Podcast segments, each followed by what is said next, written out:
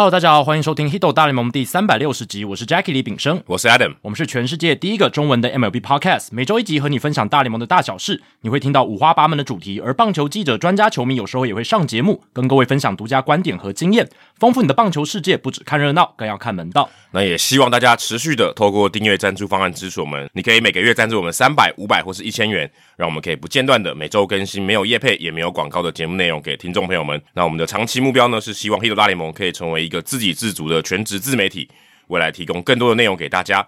赞助的网址我们放在节目叙述，每月抖一千，节目做破千。刊物跟补充的时间哦？那 Leon Chen 他有给我们补充一下，就是我们上一集不是有聊到，就是大联盟例行赛的场数嘛？那现在每队一季是打一百六十二场，那这个是从一九六二年才整季哦，然后两个联盟都改成这样。那 Leon 他有补充说，其实一九六一年第一年的时候，那个时候美联呃有扩编嘛？那那个时候美联改成一百六十二场，但国联还没有，还没。那全部两个联盟都是每一队都打一百六十二场，是到一九六二年，没错。那个年代美联跟国联的球队是不会互打的，等于就两个完全不同的联盟，只有在世界大赛才会碰头。对，那个时候世界大赛两个联盟的冠军队较量，诶，感觉是很有 feel 的哦，因为两支联盟的球队平常例行赛是碰不到面的，超陌生。对，只有在世界大赛的时候才会遇到，所以当然那个时候的世界大赛那种感觉就跟现在比较不太一样，比较不一样，因为现在。即便是世界大赛对战球队，你在例行赛都有碰到过，而且搞不好很多那种世界大赛的球队是一直在对到的。没错，没错。其实这一点我记得我们节目以前也有聊过啦，只是我们上一集呃并没有着重在说哦六一六二年的这个区别这样子。但也感谢利昂他的补充啊。接下来是 Hans Chen，我们的专业运动家迷，他有补充我们上一集在聊这个运动家搬迁案的事情。他说，在全票通过运动家的搬迁案的时候，这个全票通过是指大联盟老板会议的投票。大联盟其他老板同时也限制了 John Fisher 运动家队老板卖球队的手段。嗯，因为总不能所有好处都归他吧？我们上期有聊到，大联盟跟其他老板已经让利很多给他了。那 Fisher 呃，如果在二零二八年之前卖掉球队，必须支付相当于球队价值百分之二十的税，对他拿到八折了。没错，那这一笔钱呢，就会给其他二十九队的老板分成。如果在二零二九年卖掉球队，则会被扣百分之十的税。那此后二零三零到二零三三年税率逐年递减，直到二零三四年解套。所以 Hans 说，除非 Fisher 真的是走投无路，不会现在就卖球队。哦，这个其实我回去看了一下当初的报道，也确实有写到，Bob Nightingale 就有报道说，在全票通过的时候，那大联盟老板有设一些算是条件啦，就是避免说。哦，他就是得到了这个搬迁案的条件之后，他马上就卖掉球队，然后呃来把球队脱手，也不能让他那么好过了。对，所以所以确实有这样子的一个事情。那呃，但是我是觉得啦，就是你看 John Angelos，呃，精英队这么低的价码，他都愿意脱手了。对啊，你也很难讲说 Fisher 他会不会哦，好啊。八折就八折，我还是要卖掉。而且主要是因为他面对蛮多困难的吧？啊，对啊，对啊。转播权利金那些困难，他如果觉得他弄不掉，或是觉得太麻烦，赚不到钱，他就脱手了。对啊，或者是中间这个过渡期啊，二零二五到二零二七年找新的场地太困难了，太困难，很麻烦，很多治安难行的地方。然后你刚刚讲的转播权利金等等，然后舆论的压力等等。然后最近那个拉斯维加斯的市长啊，Caroline Goodman 不是说，哎，其实我蛮希望说运动家就想办法留在奥克兰就好了。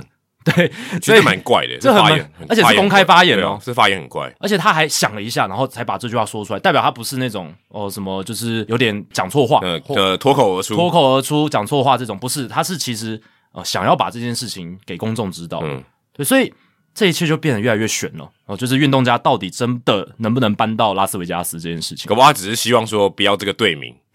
然后运动家那边自己再弄一支球队，找一个新的老板，然后 f 选的过来叫别的队名。呃，Goodman 可能希望是不是扩编球队，对之类，在拉斯维加斯，然后运动家就继续留在奥克兰就好了。可是很怪，可是现在已经要过去了。对啊，嗯，不是投票都通过了吗？你改队名是可以了，对不对？是是可以，但是呃，你的市政府呃州政府也也都已经通过了这件事情，所以就让这件事情越来越吊诡啊，越来越吊诡，但。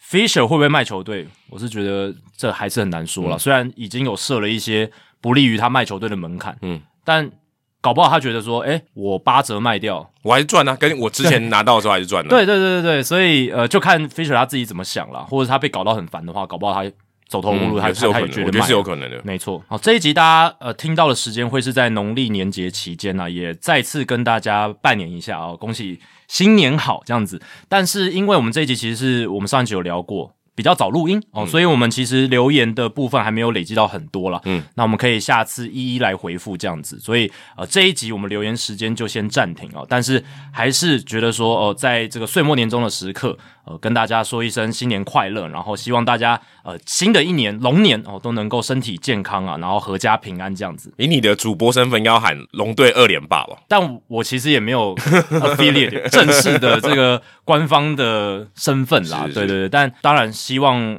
龙队能够在新的赛季也打出好的表现，这样子。本命年啊，对啊，龙年呢，然后龙队很刚好哦，所以我是觉得呃，新球季也期待呃，魏全龙队可以有一些好的表现呢，带给大家。好，这一节的冷知识呢，对应到我们待会儿听众信箱会回答到的一个问题啊，主要是跟蝴蝶球有关。那也是在准备这个蝴蝶球的问题的时候呢，我想到了呃一些可以问的有趣的冷知识这样子。那 R. A. Dickey 大家都知道嘛，是算是二十一世纪很知名的一个蝴蝶球投手，呃也算是我们看球年代啊、呃大家非常知名的，然后也让人留下非常印象深刻的投手，因为他拿过赛扬奖。对，这是最差，这是最大的差别。，对，而且他还是从一个原本不是蝴蝶球的投嗯手转型，然后变成专职蝴蝶球的投手，而且他不是说诶很早期就转蝴蝶球，他是诶投了很长一阵子之后，他才转成蝴蝶球投手，跟 Wakefield 不一样。对，然后后来也有出书嘛，然后也有翻成中译版嗯等等哦，所以他知名度很高。那呃，有一个捕手呢，在接完了 R. A. Dickey 当季的开幕战先发之后，因为单场发生了四次的补役，哦，创下了该队队史单场最多补役记录。诶，他其实第一、第二局就三次补役哦，就已经创纪录了。呃，因为那个队史的记录本来是两次这样子。那这个捕手他在接完那一场比赛之后，他后续就再也没有担任过 R. A. Dickey 的捕手了。啊，这好难哦。所以我要问的冷知识就是是哪一个捕手？这可以提示哪一队吗？好啦，就是呃，当年在蓝鸟的时候，不是在大都会，哦，在蓝鸟的时候，在蓝鸟那已经比较后期啦。呃，就是也不算后期啦，因为他在大都会也没有待很久，哦，是是是，一三年之后好像就离开了。对啊，对啊，对啊，所以大家可以想一下，就是是谁是哪个捕手，而且是开幕战哦，开幕战的先发捕手，应该是加拿大那个人吧？加拿大，对啊，那个人应该是加拿大人，加拿大人，那个个捕手。那个捕手是加拿大人吗？诶，这个嗯我还没有特别去去查、诶哦。对，对对，呃，Dickey 在二零一三年的时候加盟呃蓝鸟队的，他在呃投完那个赛扬奖赛季之后，诶，大都会没有把他留下来，嗯对，然后他是直接到蓝鸟队这样子。那你说那个捕手是不是加拿大人？我现在可以瞬间的来看一下，然后来给大家更多的提示。呃，这个人不是加拿大人哦，不是加拿大人，不是你原本想要猜谁？Russell Martin，哦，Russell Martin，OK，、也是一个 guess 啦，也是一个不错的猜测。只是他是不是在那个时候在蓝鸟队啊？他是二零一五才到蓝鸟队哦，是哦，哇，对对对对对那有点难。对，有点难。大家可以想一下，这个那个时候有上新闻啦，然后也是搞得蛮大条的，我应该知道这个人吗？一定知道，讲述人名一定知道，一定知道。然后他那一年其实是蓝鸟队主战捕手，也是打了一百三十几场，哦，OK。所以并不是说哦，他只是那种很临时的 OK，捕手，他是主战捕手，只是那一场接完之后，他后续就就不用再接接了对，对。就不接了，就就由其他专职的 蝴蝶球捕手来接了。对，所以大家可以想一下，我现在想不起来。来二二零一三年蓝鸟队的捕手是谁。耶，我提示一下，他的打击的 power 还不错，打击的 power 还不错，打击的 power 还不错，嗯是一个有力量的捕手。有力量的捕手，嗯，好难哦。很难哦。对，所以你现在完全没有办法想出一个名字，就是你刚刚 Russell Martin 以外。嗯，对，好，那没关系，Adam 猜不出来，那大家可以试试看。如果你是蓝鸟迷，应该猜有点难，真的有点有点难十年前的捕手，这样够冷啊，这样才够冷，对啊，而且是 R A Dickey 的这个开幕战先发的捕手哦，大家可以想一下。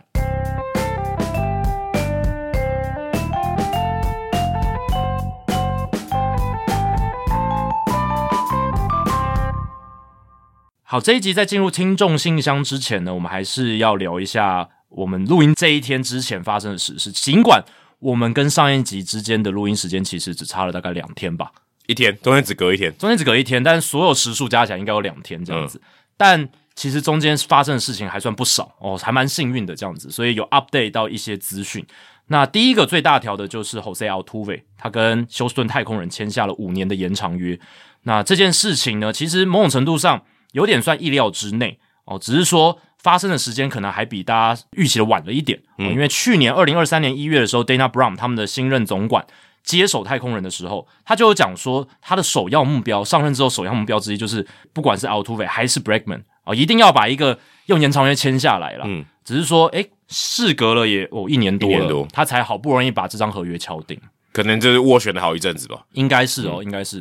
当然，去年开季之后呢，可能就比较没办法太斡旋，对啊，因为在在谈判，阿杜伟受伤了，对经典赛，我觉得那个时候阿杜伟应该他本人也不想谈，是是是，对他养太不利啦，我也不知道我伤会不会好，对不对？没错，因为那个时候经典赛遭逢的这个手指伤势，大家意料之外嘛，这个没有人预期得到对，。那没办法，那那个也不是你老就 就会预料得到的。也许可能那段时间他们可能有在谈哦，对不对？嗯有有可能在，因为还球季还没开始嘛，对对对，但可能那个伤势发生之后他就没心情了之类的而。且对他对球员方来讲，他说：“诶，我手伤手伤回来以后，我能不能恢复实力？”那个球队球队这边一定会打个问号啊。对所以呃，这个也一定会造成谈判上面的困难，对啊因为劳方这边或经纪团队这边一定会还是会想说这个是不可预期的，那他的实力一定还是很好，可是球队一定会觉得，哎，增加了疑虑了。对啊，你还没回来打，我哪知道？你手指的伤势会不会影响到你打击的手感，或者是你的机制？嗯那你的成绩会不会衰退等等？但还好啊，土匪呃伤愈归队之后是嗯打得非常好，非常好，对，在五月中回来之后，然后七月其实他还有因为这个腹斜肌的轻微拉伤休息了一下，可是他还是打出了三乘三五的打击率哦，在在下半季啊。三乘三五的打击率，四乘零四的上垒率，这样子。那全年四百一十打席也有三乘一一的打击率跟三乘九三的上垒率，然后长打率点五二二，都是非常好的一。个数据。嗯，然后到季后赛一样维持着很好的表现，十一场比赛两成八六的打击率，四发全垒打，他真的是很会打季后赛。嗯对，所以我们回来看到这张五年的延长约是 cover 二零二五到二零二九，所以他是在他现行的这张合约走完之后再加上去的一张延长约，他没有覆盖掉原本的合约。就今年跑今年跑完那一张了。没错，就二零二四年这张走完之后，才会加上这个五年的延长约，而且 cover 的年龄是 Altuve 的三十五岁到三十九岁的赛季，还蛮猛的，就是一个二垒手可以打到三十九岁，如果他还是先发二垒手，真的蛮猛的。而且就是我们认为选手或普遍啊，一定会老化哦、衰退，成绩变得不好的这五年嗯，哦，但是太空人还是寄出了五年一亿两千五百万美金的合约，而且一亿两千五是保证薪资哦，这个条件其实非常好，因为他原本的合约是七年一亿六千三百五十万美金，是二零一八到二零二四，cover 的是他二十八岁到三十四岁的年纪。然后平均年薪还比较低耶。对啊，所以那个时候其实 Altuve 他前面两张签的延长约都是蛮折扣的。嗯老实讲，那他第一张最折扣，哦，第一张超折扣，张对对非常离谱。因为他现在签的这张是他跟太空人签的第三张延长约了，嗯那基本上就是绑定他在太空人打一辈子这样子。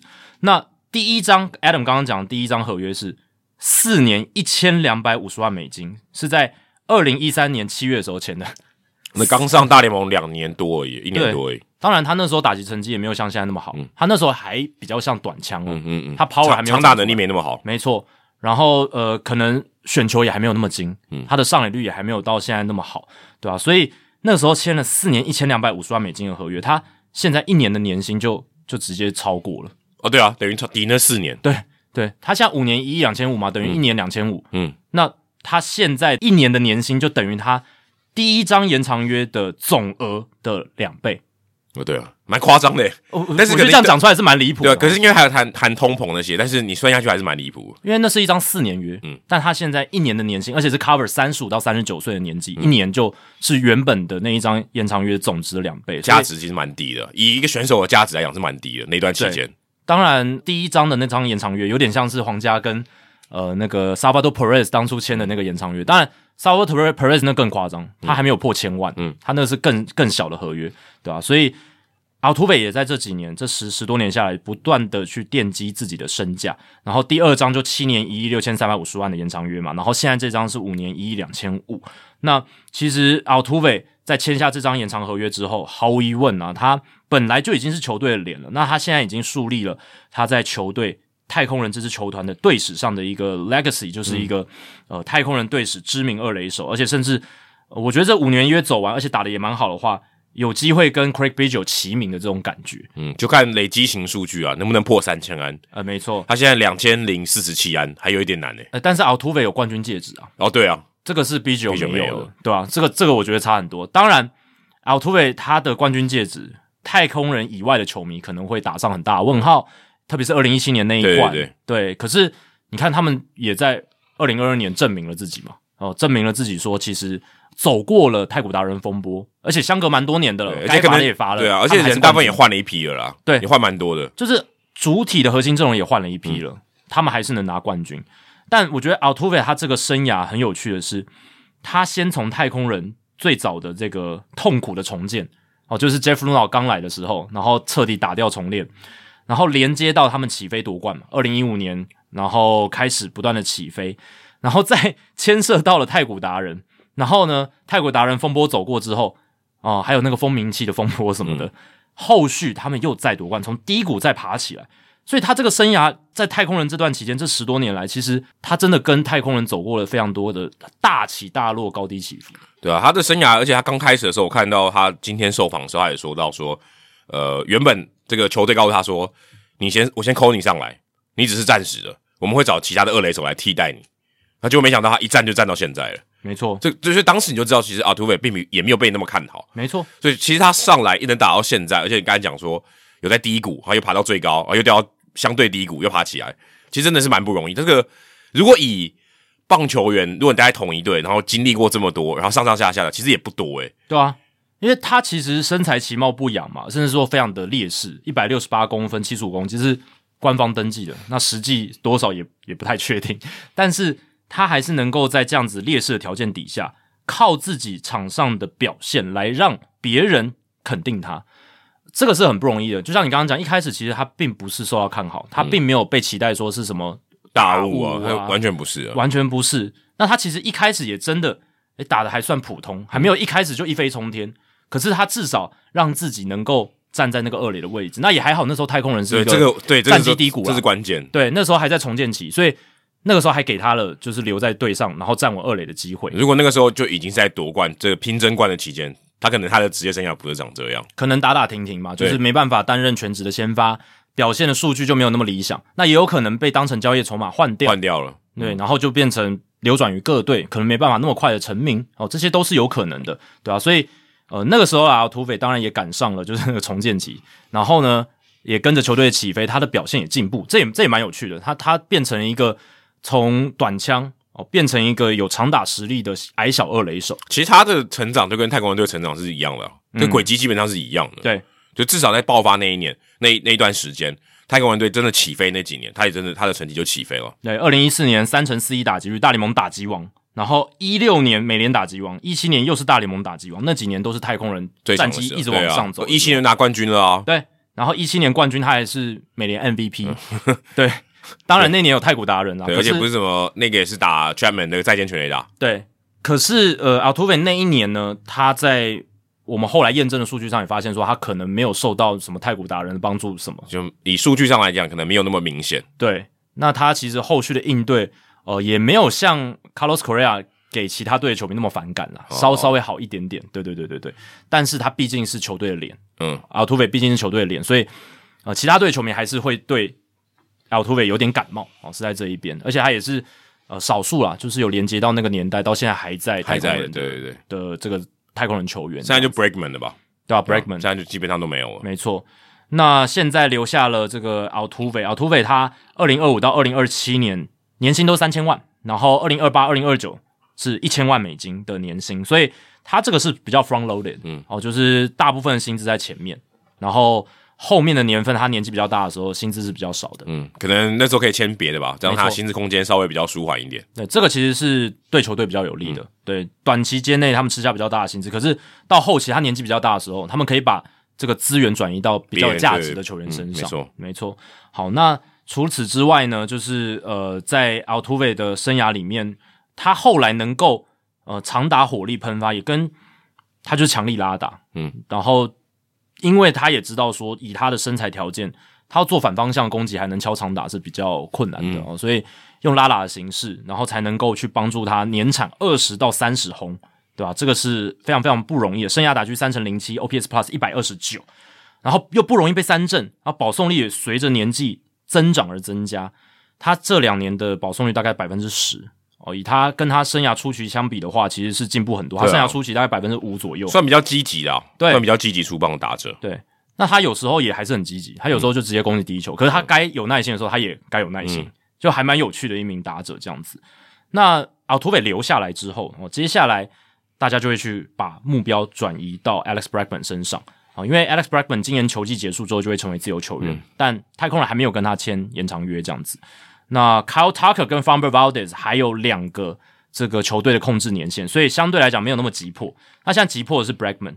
那现在呢，太空人有成功留下来就是 Altuve 嘛，Javier 还有 Yordan Alvarez 这些都有用延长约签下来了。那你说 Hunter Brown、Jeremy Pena、Yanier Diaz 这些其实都还有很多的控制年限，对啊，所以才第一年而已、啊，对啊，所以整体看起来哦，真的就是 Bregman 现在是到底太空人要不要把他用延长约留下来最大的考量。也快要三十岁了。我看他三月底就三十岁了。就二零二四年算是 Bregman 的三十岁的赛季，嗯，那如果要签延长约，从二零二五年起算，就是他三十一岁的赛季。那 Bregman 的合约会跟 Altuve 很不一样的地方在哪里？有两个因素：年纪跟守备位置。嗯，年纪嘛，就是 Altuve 他二零二五年开始是三十五岁，可是 Bregman 二零二五年开始才三十一，整体的年龄是比 Altuve 小了四岁。嗯，那这个一定会改变合约的格局，没错、哦，年份的长度还有总金额都会不太一样可能。至少五年起跳吧。对如果没有如果没有五年，我想 Bregman 应该不会签呢、啊。绝对不会啊！你 Altuve 三十五岁以上都可以签到五年了，那我 Bregman 三十一岁为什么不能签到五年以上？他如果真的想说我也是终身太空人队的话，可能真的会签一个什么八年、九年之类的。就签到三十八、三十九岁啊，对啊，因为 Bregman 其实他在呃上个赛季虽然他的你如果看账面上他的这个长打率啊有下滑啦，然后打击率跟呃上垒率也不是生涯最巅峰，但他 OPS Plus 毕竟还是有一百二十二，我觉得还是一个很好的选手，而且他保送是比三振还多，代表他的选球纪律，嗯，他的整个选球眼跟耐心还是维持的很好，对吧、所以呃在这样的情况之下，你可以预期 Bregman 他打击数据能够常年维持的几率是比较高的哦，啊这种这种类型的打者。通常我们会说，如果你上垒率高，你低潮的话，你比较爬得出来啊。对对，那我刚刚有讲了，年纪是一点，那再来是守备位置。Bregman 他是守三垒的，那我们看过去这几年三垒手跟二垒手的这种大合约来讲的话，哦，三垒手的都是比较优渥的哦。你如果把差不多年纪的或者差不多条件、差不多名气的摆在一起，那你如果去看二垒手，过去五年来比较大张的自由球员合约，就 Marcus Simeon 嘛，嗯，一亿七千五，嗯，一亿七千五总值啊，一亿七千五。然后再来是像延长约的话，Andres Jimenez 呃跟守护者签了一亿零六百七十五万美金的合约，嗯，大概一亿出头美金。可是你如果看到三垒的话，呃，Manny Machado 当年是哦、呃签了一张三亿美金的自由球员合约，可能火力上差蛮多的。你刚才念那个几个名字，但 Sammy 的火力也很好啦。对啊。可是这个讲的条件就是说，其实他们并没有差到一亿多身价吧？哦，可能大小张有差、啊。当然名气可能也有差啦，大小张等等条件上是有差啦，但是 Marcus Semien 是二垒手，嗯，然后以守二垒为主啦。当然之前守过游击，但是他现在就是二垒为主。那 Machado 是三垒，然后还有 Anthony Rendon，他也有签一张两亿四千五百万美金的合约。然后你去看 Austin Riley、Nolan Arenado、Rafael Devers，他们都三垒手嘛，嗯，他们签的延长约或自由球员合约，应该说 Riley 像 Devers 都是延长约，他们的合约条件都两亿美金以上，嗯，对，所以你一比较三垒跟二垒，三垒好像比较有优势啊。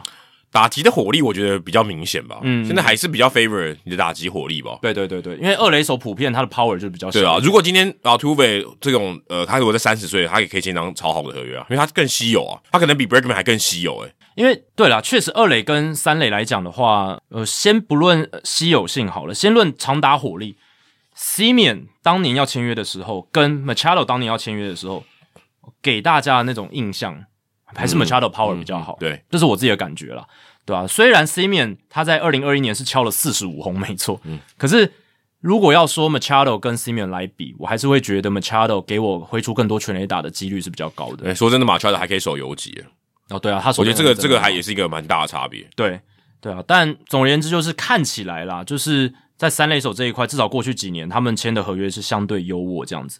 那如果你看三十一岁的自由球员，然后签的比较大的合约的话，那就是 Aaron Judge，他有签三亿六。当然，Aaron Judge 是不同档次的啦，不同档次的球员。可是年纪上面，因为三十一岁前就一定会有比较好的一个条件。那如果是三十四岁以上的球员签的这种合约大约的话，那过去如果你把 Altuve 排除掉，可能是 Josh Donaldson 四年九千两百万美金的合约，所以超过三十四岁，你说要签到像 Altuve 那样也很难，也很难，除非是打比修有，可能是投手。对，那是投手。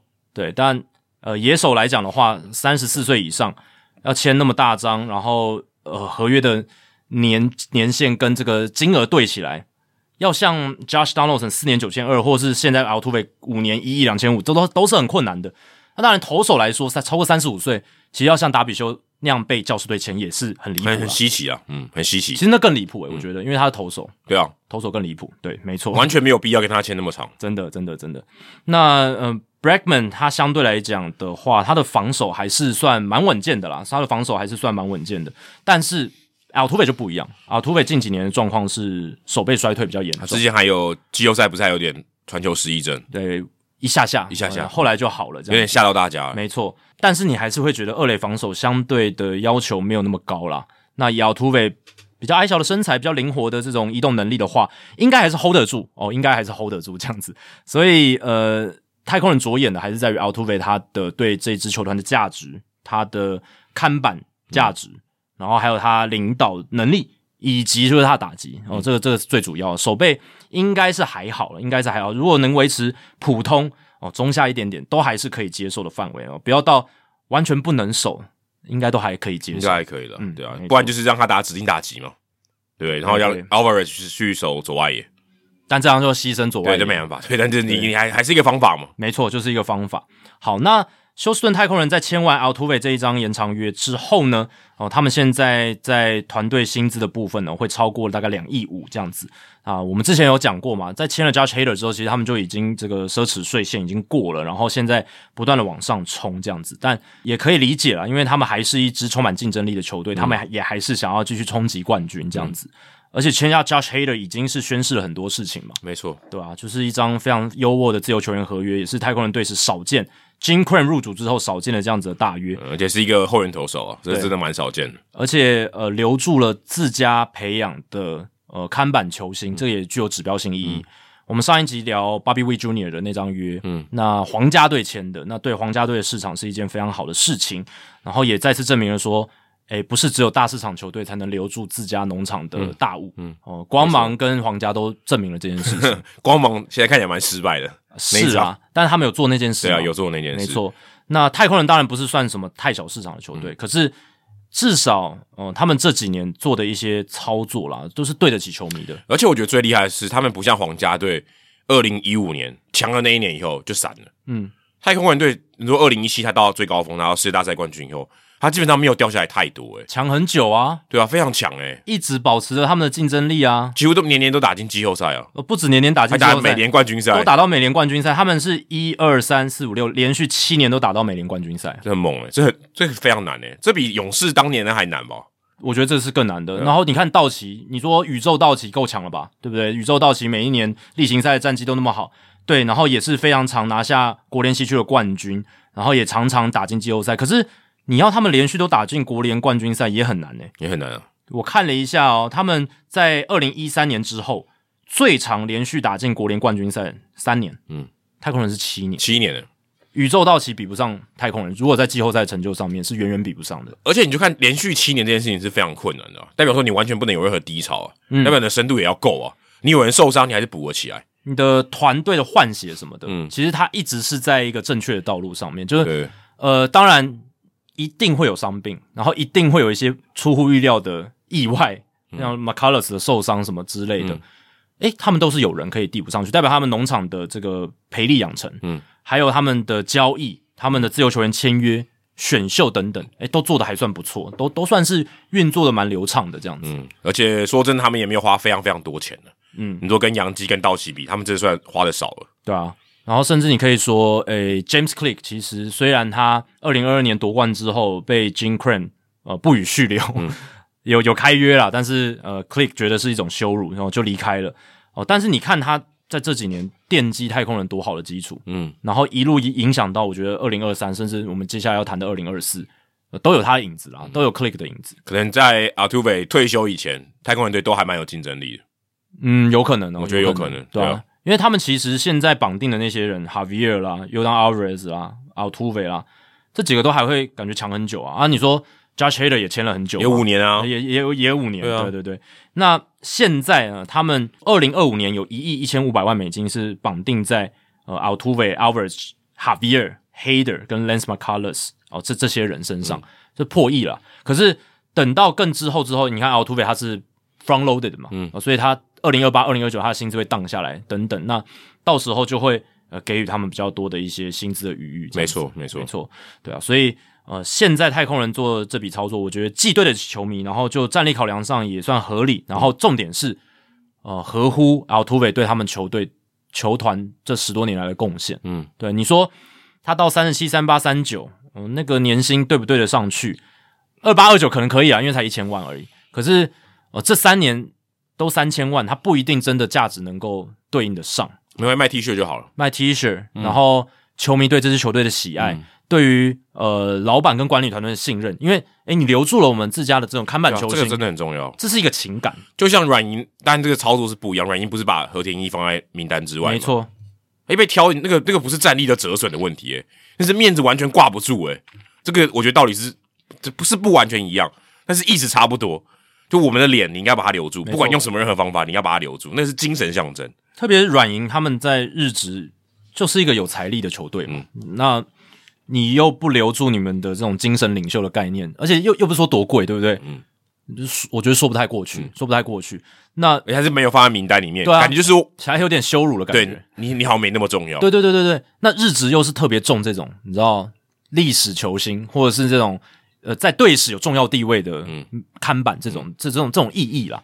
那大联盟也是重视，但日日日职我觉得那种那种那种情感是更浓烈的，嗯对吧、那大联盟这边虽然太空人并不是说什么传统像洋基这种豪门，像道道奇这种豪门，诶，可是你看他们就愿意做这些事情，嗯，然后他们的团队组织运作这几年，当然老板跟总管可能有些嫌隙，可是找来的人，诶 d a n a Brown 好像接手的也蛮好的，还嗯是让球队保持了竞争力。我就觉得就操作都是中规中矩，该做的都有做了，然后整个战力也都维持得住，所以是就蛮及格的。就是如果要以一个正常的球队的标杆，太空人队是不错，但我讲的不是文化面那些东西，是到最后他缴出来结果，这是一个非常没有花非常多的钱，但是他维持一定在你很长很久一段时间，这是非常厉害的，我觉得不只是及格，不只是中规中矩，是很好的，很很好，对，其实是很好，很好很好，因为这个已经远远超过中规中矩跟对啊，你看像红袜就做不到嘛，蓝鸟可能也也不太行嘛，对啊。光芒队还没钱嘛，还有一点绑手绑脚的，对。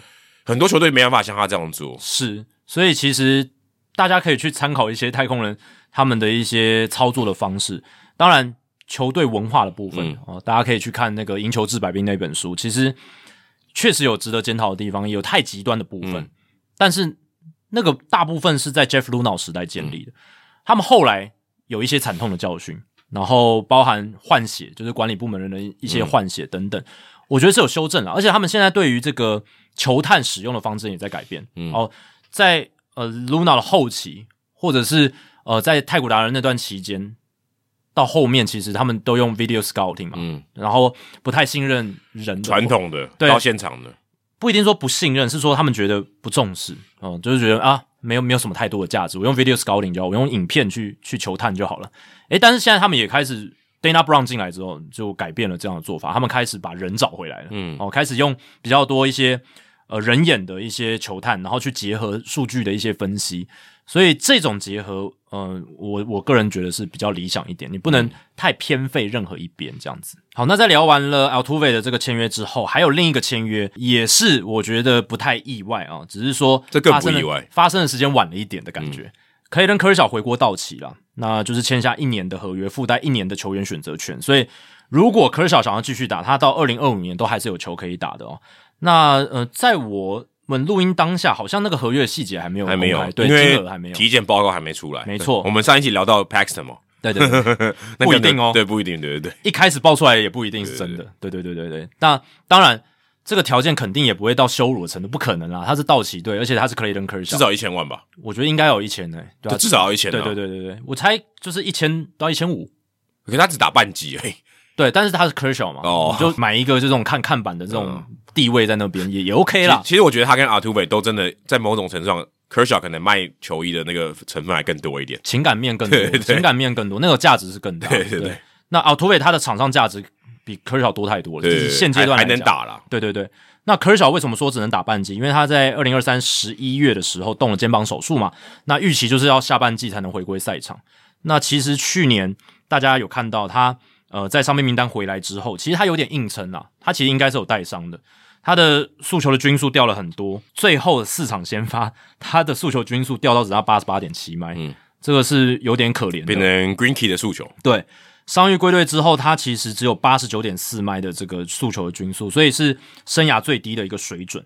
诶，但最厉害的是，哦，他在球速掉那么多的情况下，他还是一个可用的投手哦。嗯，在伤病名单回来之后的八场先发，防御率二点二三，三振率百分之二十二，然后保送率百分之十一。啊，当然这个数字比他伤前三振率百分之二十七跟保送率百分之六是有所衰退特，别是保送差太多了。保送差太多了，增加了大概近五个百分点，三振率也下滑了五个百分点左右。可是科小就是有办法缴出二点二三的防御率，当然他的预期防御率哦，跟一些被击球品质的数字一定是比较差的哦，这我们上集数据单元有分享过哦。但是科小他就是有办法去压低失分，嗯那这个就是以结果论来讲，他就是一个有贡献的投手。那你如果以结果论来讲，他在季后赛现在看起来就是比较难用了。嗯，因为到季后赛那个比赛的环境张力不太一样，然后以他现在以去年那个状态的球威，就是有点压不住。当然，我们去年也聊过，科小真的是在对响尾蛇这么烂的一个投手吗？也不是，也不是啊，绝对也不是刚好那场特别烂。对，但他可能也没办法投到什么四五局，然后掉个一两分，可能也没办法到那样了。嗯他可能是一个两三局，在季后赛面对响尾蛇，可能可以投个呃两三局，没有失分，没有失分，然后可能就要被换之类的这样子的投手，在那个当下，因为那个时候，对那个时候他并不是百分之百的科尔对吧？所以，呃，我们要比较理性，或者说用一些合乎预期的方式来看待现在的 Clayton Kershaw 了。可是如果他上半季没办法打，那代表说我下半季要相对依赖他一点。那季后赛又不太敢用他，那也蛮可怕的。对啊，但道奇队现在在先发投布局上安排这么多投手，就是有他的道理嘛，对啊。狂。买保险，但是他买的保保险都是一些高风险的东西，对对对，没错，就是 Paxton 或者是不管 Dustin May 下半季回来，对啊，也是一个问号啊。Walker Bueller 今年总算要健康的出赛，可是你也不知道他伤后复原的、嗯。之后的身手是如何。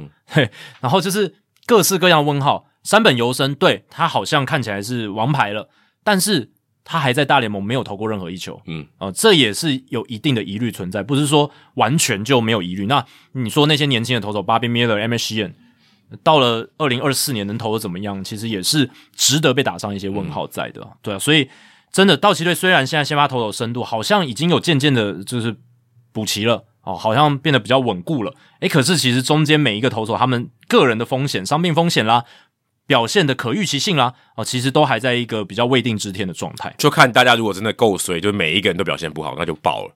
我刚刚还没讲到 Tyler Glasnow，呃，Glassno 可能相对刚刚比你讲的都还稍微稳，也不能稍微稳定，但至少他现在是健康的，是然后他经验也比较丰富，比你刚才讲那些菜鸟丰富很多。没错，那他的伤病风险也是特别的高哦，对所以这个也是很麻烦。他应该所有里面最高的我觉得 Paxton 有过之而不及。，Paxton，对，我，觉得 Paxton 跟更高 Paxton 欸比较老诶，是对，是没错，Paxton 更高，对，但 Glasnow 的好处就是他相对年轻，相对年轻三，十点五岁，所以 可是他以他这个年纪来讲，他真的太痛了。对啊。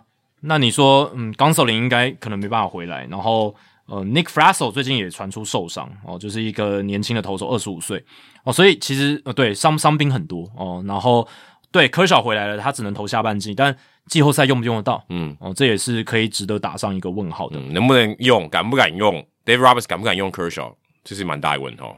但总而言之，至少他们的精神领袖回来了。嗯哦，这个意义可能比科小在场上二零二四实质对道奇的贡献都还要来得大了人。家球衣的库存可以继续卖，对啊，因为你还是很难想象科小去穿德州游击兵的球衣或其他队的球衣。我觉得只有可能就是退休。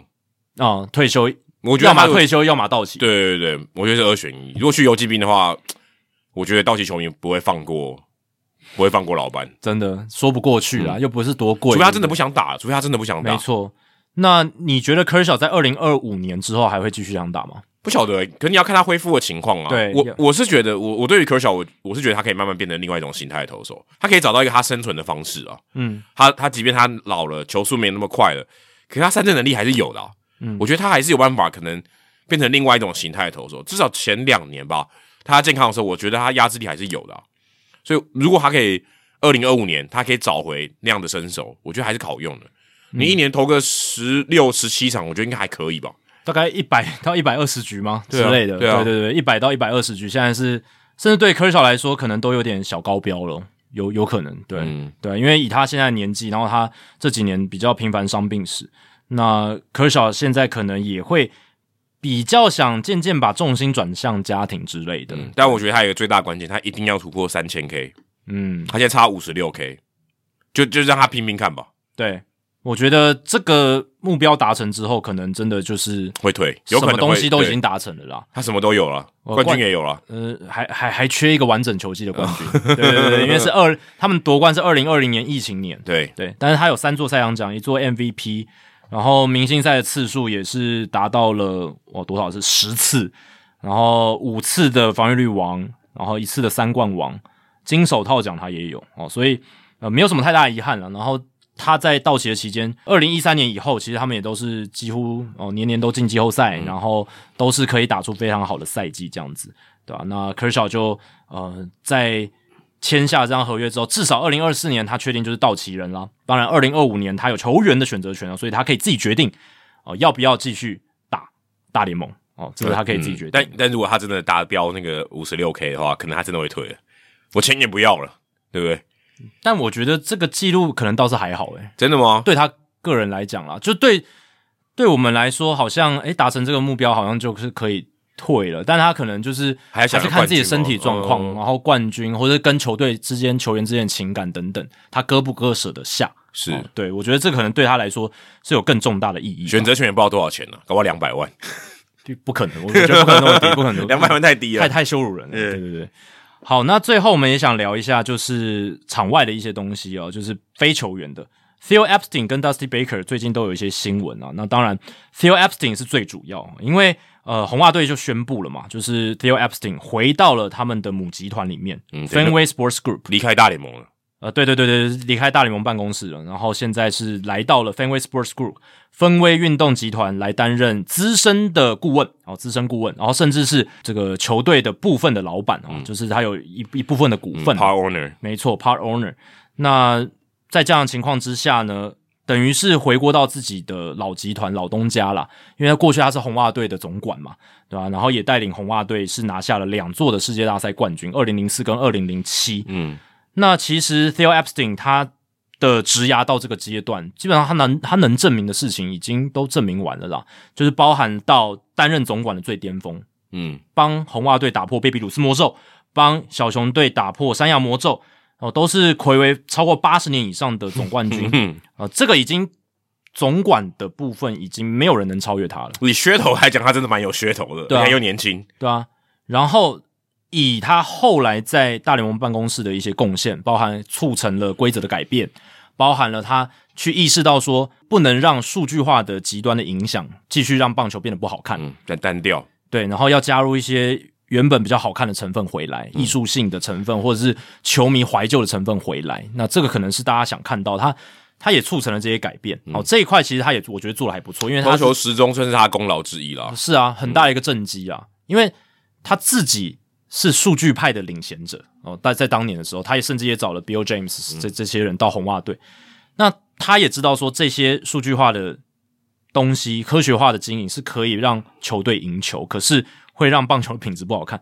你要由他这种人来去促成呃现在投球时钟或者是现在的规则改变更有说服力嘛，嗯，因为他是造成了棒球变难看的人之一，然有后点单调了，应该讲单调了，对对难看可能见仁见智。但但很多人觉得难看嘛，对。吧、那现现在他用这样子的方式来说服大家说，对我促成了这些变得比较单调的情况，变得比较呃节奏比较慢的情况，那我现在用一些复辟以前棒球可能一些大家美感上比较能接受的部分，比较喜欢的部分，我把它弄回来。盗垒啊，这些牵制啊，垒包加大这些东西啊，场内球的节奏变快，嗯每一个场内球之间的节奏变得比较明快，这样子对。所以在这些其实基本上他都已经证明过。那他接下来他下一个目标是什么？就是当运动球队的老板啊，这可能是他的一个人生接下来的重要目标。嗯，对，那要当老板的话，你就要先在集团里面比较高的位置，先看呐，对先先看着学，看着学这样子，对吧、所以他现在到分位 Sports Group 担任这个顾问职，他不只是要看红袜队而已，其实他还牵涉到了其他球队，包含分为呃运动集团旗下的利物浦足球队，还有匹兹堡企鹅队，嗯，冰球的，对，然后 RFK 这是赛车吧，嗯，赛车，然后还有 Boston Common Golf，呃，连这个高尔夫球也有，所以他们这个运动集团其实旗下有非常多的运动组织，包含球场也是啊，，Fenway park 也是他们。的。没错，这个集团其实很大，在这个集团里面，他能够去监管的事情，会去给建议的地方，其实是很多的。所以我自己觉得啦，这一次的呃回到分位 Sports Group，他某种程度上是为自己未来当运动球队老板在铺路，这样子。嗯，还各个角色也都经历过了嘛，官方的也有，然后球队的这个总经理也有。他现在想要多一点经营层面，也不会觉得很意外啊。对，呃我是觉得这个这个新闻我看到的时候，我是想说，当时 Epstein 他离开红袜队，二零一一年的时候，那时候红袜队九月大爆炸嘛，对不对？Terry Francona 也走了，然后他也走了，他就被挖到小熊队去了。那个时候大家都觉得说，这个 Epstein 跟红袜队有点闹翻了嘛，对你你没有要留我，我有我还有功劳诶，我这个二零零七年没多久以前呢，对不对？你就就让我走了，然后就让他去小熊，后来也打出很好的成绩。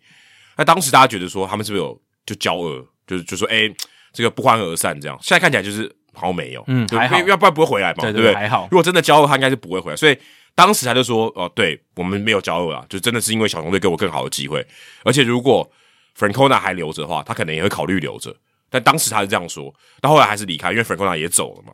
那至少现在看起来，他们俩他这个两两方是没有嫌隙的啊，因为他最后也找他回来，所以目前看起来，我觉得这是一个以十年十多年后来看，这是一个还不错的一个算一个结局或是一个收尾这样子。嗯，而且我也看了一下 Mass Life 的这篇报道，里面有写到说，就是 Theo Epstein 他现在回到分位 Sports Group 哦，在这个集团里面，他可能会处理的事情包含就是呃，去处理他们之间整个集团运作或者球队之间的一些沟通，还有就是在决策的过程，他能不能去做得更好哦？这个是呃，他其实并不会去参与说哦。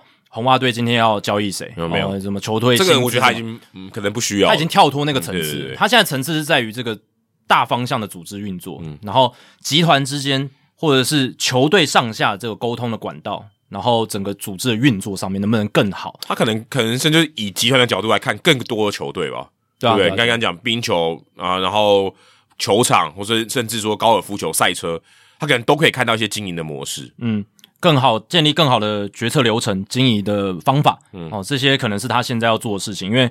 呃，未来如果当老板哦，你看的层次就不太一样。对，但他要找到可能就像 Jeter 一样，要找到一个算是比较好有钱的一个搭档了，啊、对才，有办法当老板，不然他自己的身价应该没那么高。对对对对对对，他对啊，就是找一个投资人嘛，找有钱投资人，然后呃，那个人出钱，但是他出脑，不对他出脑他出脑，对，就是有点像这样子他，该告诉他该如何花那些钱。没错。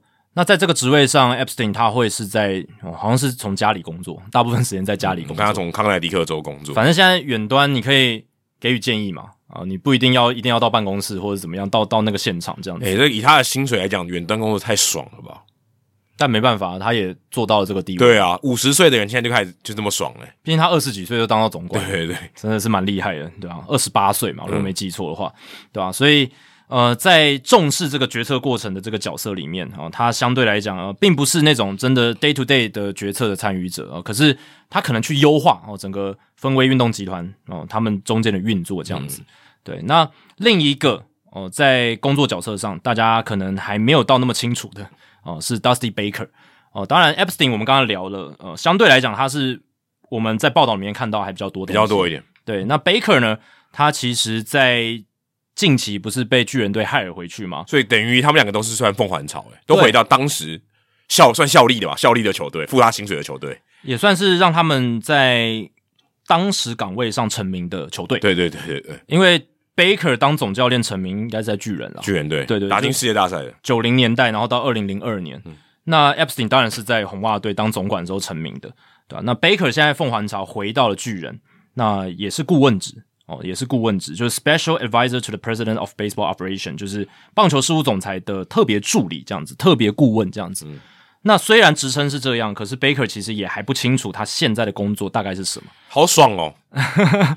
当然，这只是因为可能休赛季也还没有完全结束，然后可能也还没有真的去跟球队的人有太多的联系这样子。但贝克他也讲，他接下来会去了解现在巨人队的整个运作状况，嗯还有人事的状况。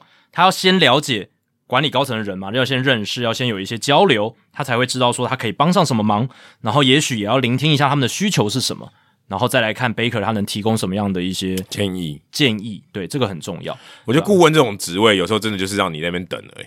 嗯嗯，所以他可能，例如说，但 Baker 这个例子可能有点比较不一样，就是说，像之前 Carlos Beltran 对不对？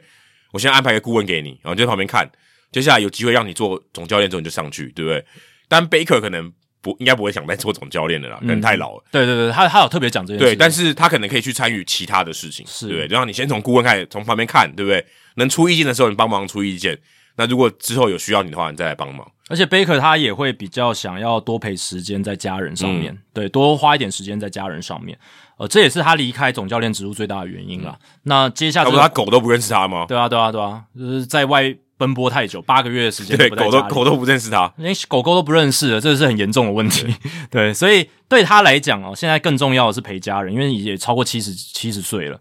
那这个职务就是巨人队的特别助理，一定也是可以让他很多时间在家里。一定的，一定的。对，那这种东西呢？就像你讲的，就是特别助理这种东西，它本来就是很模糊的啦，就是他的工作的一些定位什么的，对吧？其实 Epstein 虽然他的那篇报道里面写了蛮多东西的，可是你说他实际上真的具体上要做什么事情，我们肯定也不会知道。对，啊，真的就只是给建议吗？还是他会参与到什么决策呢？以后如果报道要看到他，应该都不太容易。我觉得应该不太容易。没错，就是在幕后在做一些决策而已。没错，对啊。但呃，这个就是当你在业界做到一定程度，然后做到一定的高位的时候。啊，当然，在一些过渡期或是一些转型期的时候，可能就会做到这样子的工作。对对对，人家讲顾问就是顾门口嘛，问不是一个门带一个口嘛，就叫你顾门口，那是门面的意思。门面门面啊，主要其实有很多人职涯的最后一步也是做到顾问职，他可能就最后就退休了，嗯，对不对？某个集团的顾问，什么荣誉顾问、荣誉主席什么的，就这样子。他其实没有参与到什么日常的 operation，什么什么操作，那累死。对对对，就太累了。然后他可能就是。第一个门面嘛，哦，第二是真的有什么连高层都不知道该怎么决策的时候，也许可以询问一下意见，或者他可能出来想法黑脸，他出来给这个建议，你就传，你某种上传声筒，老板说要这样做，好，我我来当做这个出建议的这个人，但其实老板的建议，这也有可能，我觉得有可能，也有可能，对对对。那像你看，Tony La Russa 在回国当总教练之前，当白袜队总教练之前，他其实也是对队的一些什么特特别助理，他是红袜队顾问呢，对啊，也是顾问，什么特别助理这种东西，对，所以。照理来说啦，以 tony larsa 当时的情况，应该就是流转于各队当顾问，最后就就结束他的职涯了。但他没有，他呃不安于现状，还想还想带兵，还想带兵。对，这还蛮有趣的。好，聊完了实事之后，我们要来进行本周的这个听众信箱单元了。那也在这个农历年节期间来回答一下过去累积的一些问题。嗯，那首先是新竹的 Dicky，新竹 Dicky 啊，他这个昵称呢，其实。透露了他接下来会问什么东西，应该是个 R A Dicky 粉了。嗯，他说自从 Tim Wakefield 跟 R A Dicky 等名将离开战场后，就没再见过以蝴蝶球为主的投手了。亚洲棒球圈也是。其实精英队之前不是有一个？有，我待会会讲。对，他说觉得很可惜啊，想请问关于蝴蝶球的历史发展内容以及此球种的现况跟未来，是否有还有机会见到能用蝴蝶球站上最高舞台上的投手呢？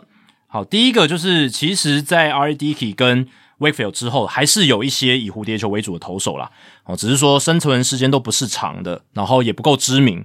那当然，Steven Wright 哦，其实他算跟 Dicky 差不多同期，算没算是算有名吧？对，算有名啊。他投到二零一九年嘛，然后后续有一些那个家暴家暴的问题啊。那 Ryan Fairburn 费尔本哦，有来过中职的这个投手，二零一九年他其实也是一个以蝴蝶球为主的投手，而且还左投诶，对啊，很特别，很特别。Mickey Janice 哦，这个就是刚才 Adam 有提到的精英队的。二零二一年的时候，他也是一个蝴蝶球为主的投手哦，但是就是投不长了。然后 Matt Waldron 去年在教士队哦，对这个我也有印象。对，虽然他的蝴蝶球使用量没有到很高，可是还是他最主要的球种哦，使用量最多的，所以我还是把它当做以蝴蝶球为主的投手。所以我能举出来的就至少就这四个人哦，就是算。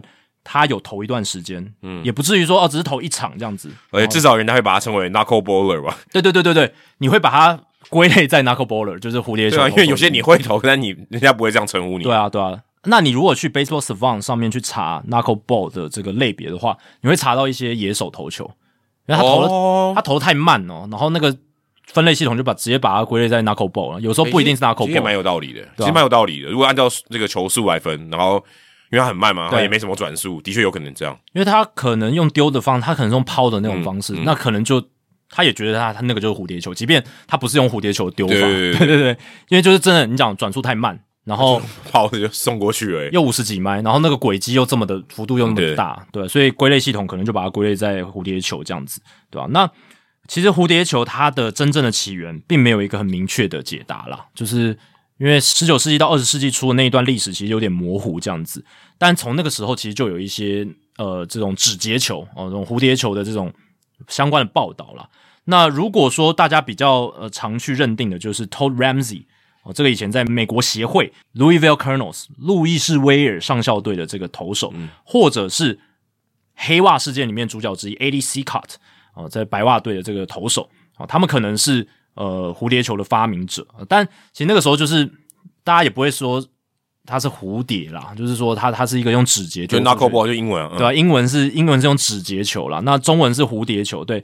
但那个时候其实大家早期的时候也不知道说这个指节球它它它它这种飘忽不定的感觉，他他就觉得说是一个变化这样子，哦是一个变化。对，那后来当然就有比较多的这些呃蝴蝶球的投手。那另一个呃，有人传说可能是蝴蝶球的先发明者，可能是 Charles H. Drury 哦，这个投手，他在 Blue Ridge League 这个地方。那一九一七年的时候，他交给了这个 A.D. Romel 他的队友，这个 knuckleball 直接球这样子。那后来 Romel 他就是在费城运动家投的还不错这样子，所以有这样子的一个渊源。但是你说真的，到底是哪一个人发明的？可能不不太可考了，不太可考。所以很难吧？现在球种很难说谁发明的哦。对啊，你很难说，就是哦，某一个人他自己摸一摸，然后摸出一个新新新的握法，然后就丢，然后就，而且还要是大联盟球员，嗯这个这个很难，他可能是跟小联盟的队友学的，或者是跟一些还没有打到大联盟的时候队友学的，或者他自己摸一摸，然后它是一个过程，它并不是说忽然就是多一个新球，它可能是慢慢优化的。嗯，就像他现在可能很多球迷可能会有可能会认为大谷小平发明了 sweeper，哦，对对对搞不好会但其实会这样认为对啊早早就有 sweeper，对啊，只是他不是被分在那一类而已。对对对对对，而且 sweeper 也是去年 baseball 厨房他分，他特别把这个滑球再多一个分类了，然后因为大谷翔平在经典赛丢，所以大家都完全看到这一球。对啊，sweeper 搞不好很久以前就有了，只是还没有当初还没有那个分类这样子，对啊、但如果说最早期最有名的蝴蝶球投手就是 ADC Cott，嗯，就一九零五到一九二零年的一个投手这样子。当然他会有名，除了他投的好以外，就是黑袜事件。嗯那后来比较知名的一些蝴蝶球投手，像是 Ted Lyons，像是 Hoy Wilhelm、Phil Nicro 哦，这些都是有呃进名人堂的。Phil Nicro 应该是最有名的。哎，非常有名，Wilhelm 也非常有名了。那当然到呃九零年代、八零年代的时候，Charlie Huff，嗯，哦，这个也是非常有名。然后呃，像 Tom Candiati，哦，这个也是比较有名，有有跟着那个道奇队来台湾的。哦，有哦，对对对，Candiati 有 Candiati。然后九零年代之后，当然我们小时候看球的年代就 Tim Wakefield，嗯，然后再来就是像 Steve Sparks 啦，然后 R. A. Dickey 这一些，然后到但近几年真的比较少有那种呃超过十年生涯太难了。R. A. Dickey 之后就没有了，嗯，这倒是基本上都没有站稳的啦。对，都没有什么站稳的，对就 Steven Wright maybe 算是，对，Steven Wright 还有一年，二零一六年，他那年投的还不错，但后来也是伤病，嗯，然后再加上他的那个家暴问题，对吧、所以为什么会呈现这个状况？而且蝴蝶球的现况就是它仍然是一个濒临绝种的球种，哦，为什么会这样？主要就是因为它仍然不是作为年轻投手会优先学习的球种啊，嗯呃，绝绝对不是。你没你没有听说过，就是呃小朋友一开始就在学蝴蝶球的，或者是好玩而已吧。对，好玩而已。你也很少听说过什么呃，你在青棒或者是呃你大学的时候，你要学学新球路的时候，你先学蝴蝶球，基本上没有。对，这其实跟下钩投手有点类似吧。对一开始大部分你也不是用下钩在投啊。对，当你发现你可能原本正常的头发不太，就是有点没办法突破的时候，你才会找这种出路啊。没错，它有点像是你没办法的办法，对，就你试试看吧，姑且一试那种方法。你的条件不够好，嗯，你的球速没人家快，但是你还是要当投手，那你就要用一些怪异的方式来弥补自己的不足，嗯嗯，来投出看起来能不能撑得了台面的成绩，对吧、所以大部分都是因为这样的情况，因为最主要、最主要关键还是因为蝴蝶球它本身的特质，它难控制，嗯，而且品质不定，嗯，这两个条件让它变成一个你不会优先想要去学的球种。对啊，就不好控制啊。因为你学新的球，或者你要有一个武器，你会希望你能掌控它，嗯，你不会希望说你每一次出手你都不知道它飞撞飞到哪里去，或者是你没办法掌握第一好球或第一坏球，你没办法去掌握这件事的话，你在投打对决当中你会很吃亏。对，但你有时候也会塞速球啦，有时候还是有些像 RD 有时候会是塞速球，但是相对是少。相对是少，对啊、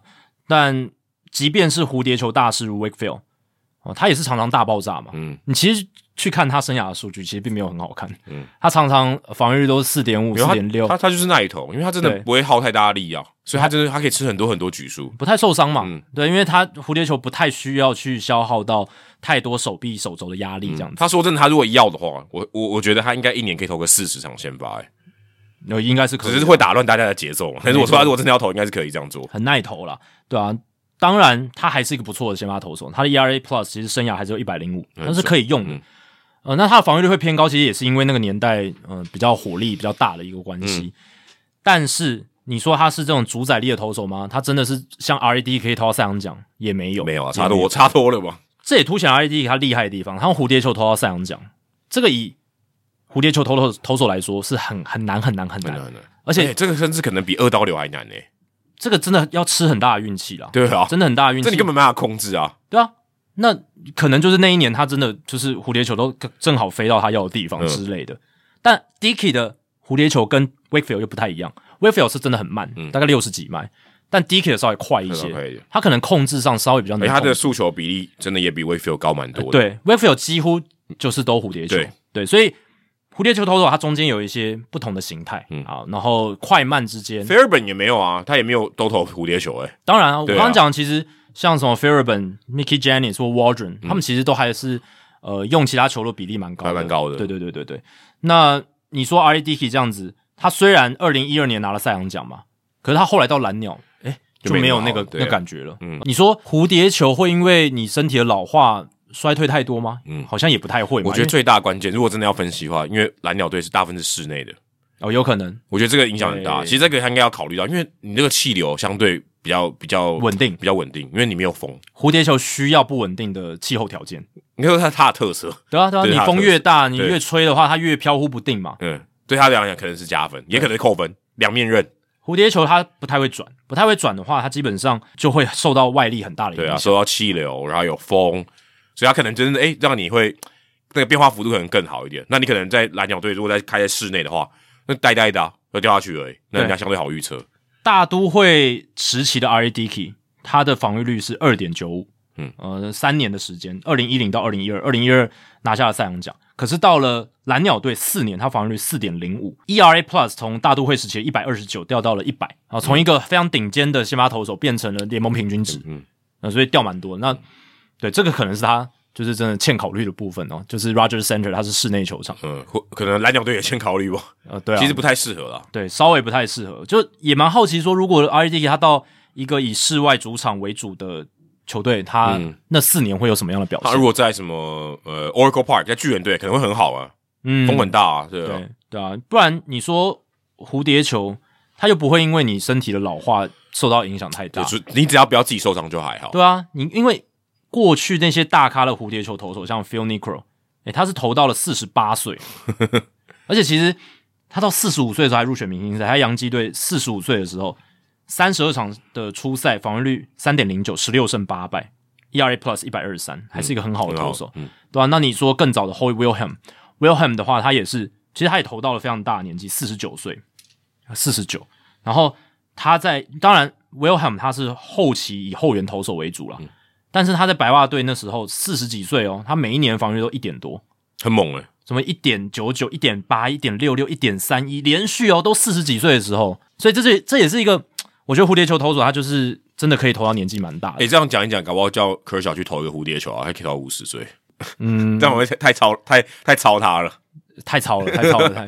对啊！毕竟虽然说好像比其他球种稍微省力一点，嗯可是他毕竟还是很难学吧？很难学，很难掌控，而且你要在大联盟层级投出成绩，这不是什么太容易的事情，难控制啊。那主要是难控制跟品质不一。那这些我们刚刚讲到的投手，他们应该是幸存者偏误，就是真的只有这几个人，他们能够把蝴蝶球稍微还控制得了，避免那种大量保送，然后避免那种一直爆头，避免那种一直一直控不进去的情况。嗯，可能真的只有少部分人做到这件事，也才造成了会想用它，或是能够用它用到上大联盟的人那么少。学的人应该不少，但真的能让你知道他有在丢蝴蝶球的，应该非常少。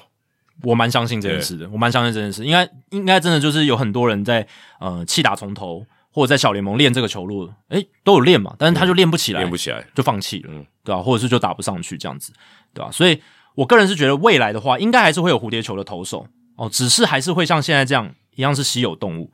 但我个人认为，在现在科学化棒球的影响之下，会越来越少人想要去学蝴蝶球。嗯，为什么呢？因为你现在大家有这些工具，有这些知识。你就去优化你原本练不起来的球路就好啦。嗯，你你你原本可能速球很烂，那你用这些工具、用这些知识、用这些科学化的方式来帮助自己增加球速，嗯像 Drive Line 那一套嘛。当然，你如果练不起来，你还是会被淘汰。但是你至少现在有以前没有的工具跟方法论。那如果你是滑球很弱，你是你速球 O OK，但是你就是第二球种就是练不出来。那你现在有比较多的工具可以去球路设计，我滑球怎么转？嗯，我转速怎么？提升，或者是我转轴怎么样去调整，让它变得更有下坠幅度，还是横移的幅度？现在我们都有很多的办法去设计、提升，使你的球路进步。像 sweeper 横移的滑球，我们之前上一集聊到的 death ball 哦，就是呃比较垂直系的滑球、直插球、卡特球、曲球，这些其实现在球路设计都已经是显学了。嗯，但你应该不会听到球路设计。然后教你怎么设计一个好的蝴蝶球，因为设设设计不出来。我觉得主要是因为你在讲设计，它跟科学，所以它让它原本不可预测性变得很低，所以你有办法掌控的更好。但你练不练得起来是另外一回事。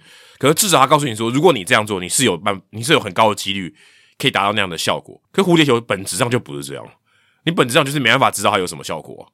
嗯，你对啊，你自己都没办法预测啊。嗯，你都是靠现场的气流，或者说你办法很好的控制。其实那个也是。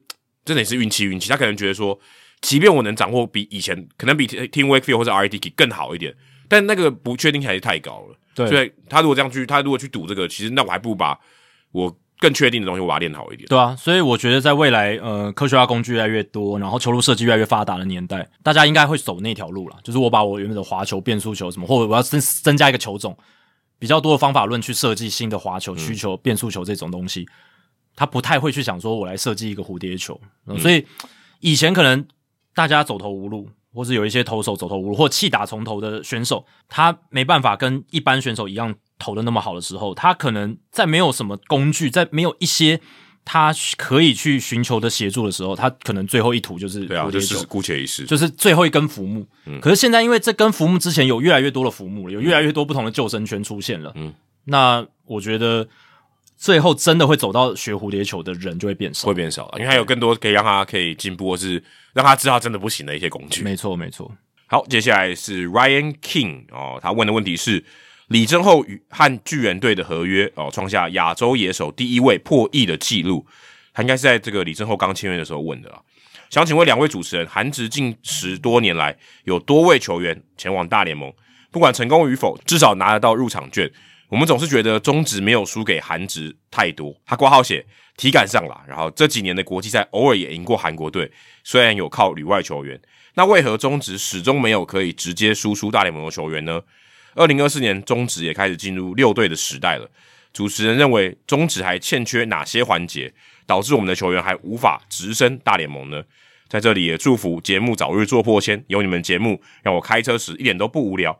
谢谢两位主持人辛苦的制作这么棒的节目。他的这个问题里面要特别强调是中职输出啊。你看，其实我们蛮多高中的球员或大学念一年级，然后到美国旅外的，这个很多。中职输出跟台湾输出不一样。对对，中职输出就是他在中职成长茁壮，然后输出到美国。呃，其实是有嘛，就尼福德嘛，对，这个是真真的有。但是一些时代的因素跟他的这个投球的特性，可能大家比较不会把它当做一个典范或是一个例子。中职史上可能就只有尼福德跟曹景辉吧。哦，对，曹景辉，对，还有曹景辉，但但他比较例外，他已经打过大联盟，所以有点逆逆，有点逆输出。而且他也是已经离开中职好久以后，他才回到大联盟，所以那个不不太一样。如果如果以像像什么李正厚或者金河成这一种的话，那真的只有尼福德啦，因为他就是他就是还在中指投一投，哎，就突然到大联盟了这样子。但他的形态可能就是比较怪，对对，像是他是以特异性，并不是说哎真的这个说靠力量，或是靠球速，或是靠控球，或靠变化球打到大联盟。那我觉得现在最大的，如果你要问说，呃，为什么是这个原因是什么？我觉得第一个是竞争的强度，竞争强度你刚才有讲到说六队时代嘛，竞争强度其实会变强啊。其实至少在短期可能会变弱，因为台钢可能相对弱，可是长久下来竞争强度一定会变强，因为你你遇到对手越多，你的不可确定性越高，所以其实你的竞争强竞争强度是会变强的。但是呢，虽然讲说我们呃可能追不到日韩，或者我们现在落后日韩。那其实我们还是有进步的，只是显然是比日韩更慢嘛。因为以前我刚开，因为以前其实我刚开始看棒球的时候，韩职其实是跟我们可能还比我们差的。嗯，对，是我们没有人去韩职打，韩职可能还有一些人来台湾打球。那个时候其实韩职的水准其实是跟跟我们是没有差距太大的。那竞争的强度，我觉得来自两个层面啊。第一个是整体的联盟的强度，比如说投打好了，我们的投手有没有办法面对到更好的打者？我们打者有没有办法面对到更好的投手？那这个话，我觉得这个竞争关系上面是我们还没有办法把它提升到一个层次。你现在看到我们很多洋将来，哦，可能他很快就被打爆了。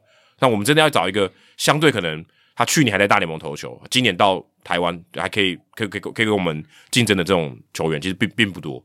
大部分都可能在三 A，可能已经找不到工作，在墨西哥联盟才会来到台湾。可是日本就很多啊，日本的强度它跟大联盟相对比较近。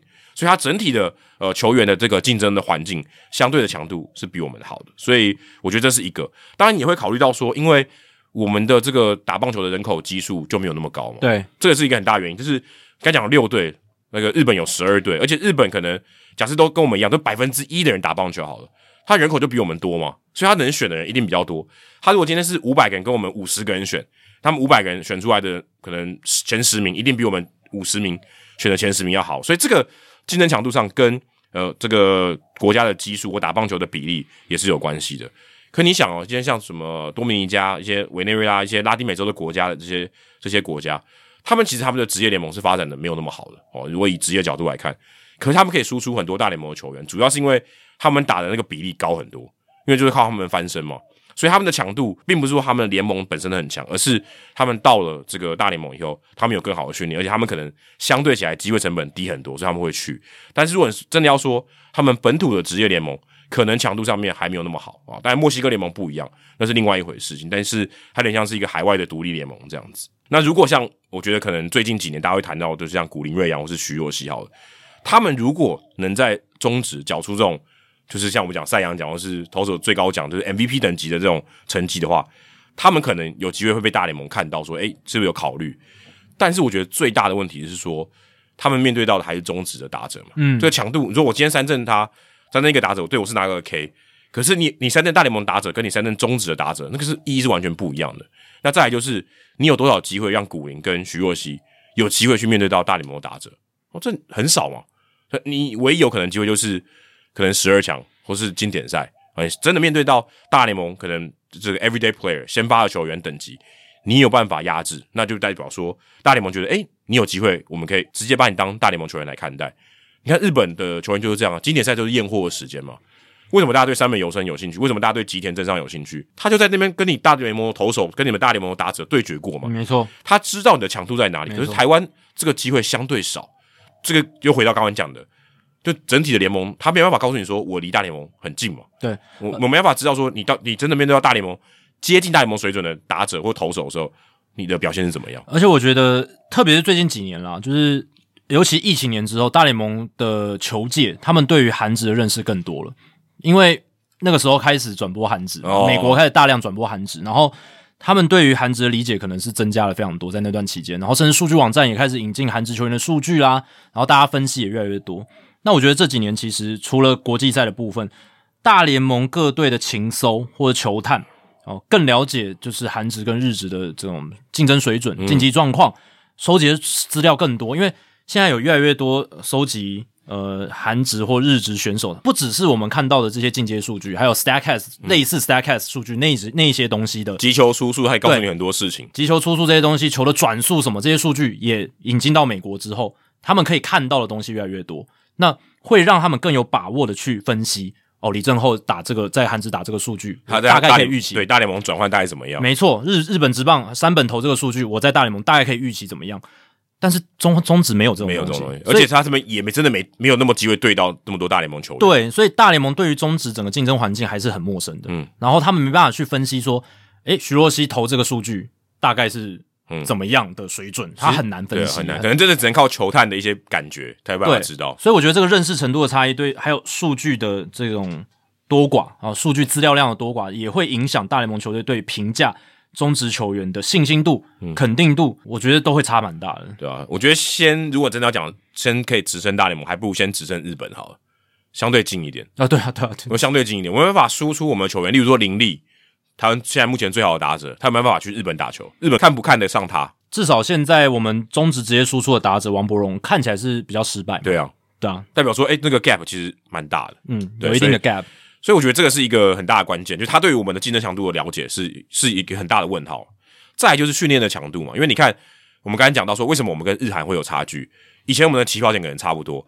可他进步比我们快，代表他的实力提升的，在在一定的时间内，在这个十年内，他进步的就幅度就比我们大嘛。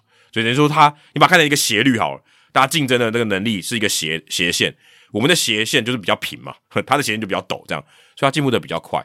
那我觉得这个训练的环境上面，呃，刚才讲到日职跟韩职，他们有更多的我们像之前聊到的，呃，像 b e s p e r a 或是其他的一些科技的辅助，他们可能用的是更多的，他们对接的大联盟的这些管道，是美国的这些科技东西。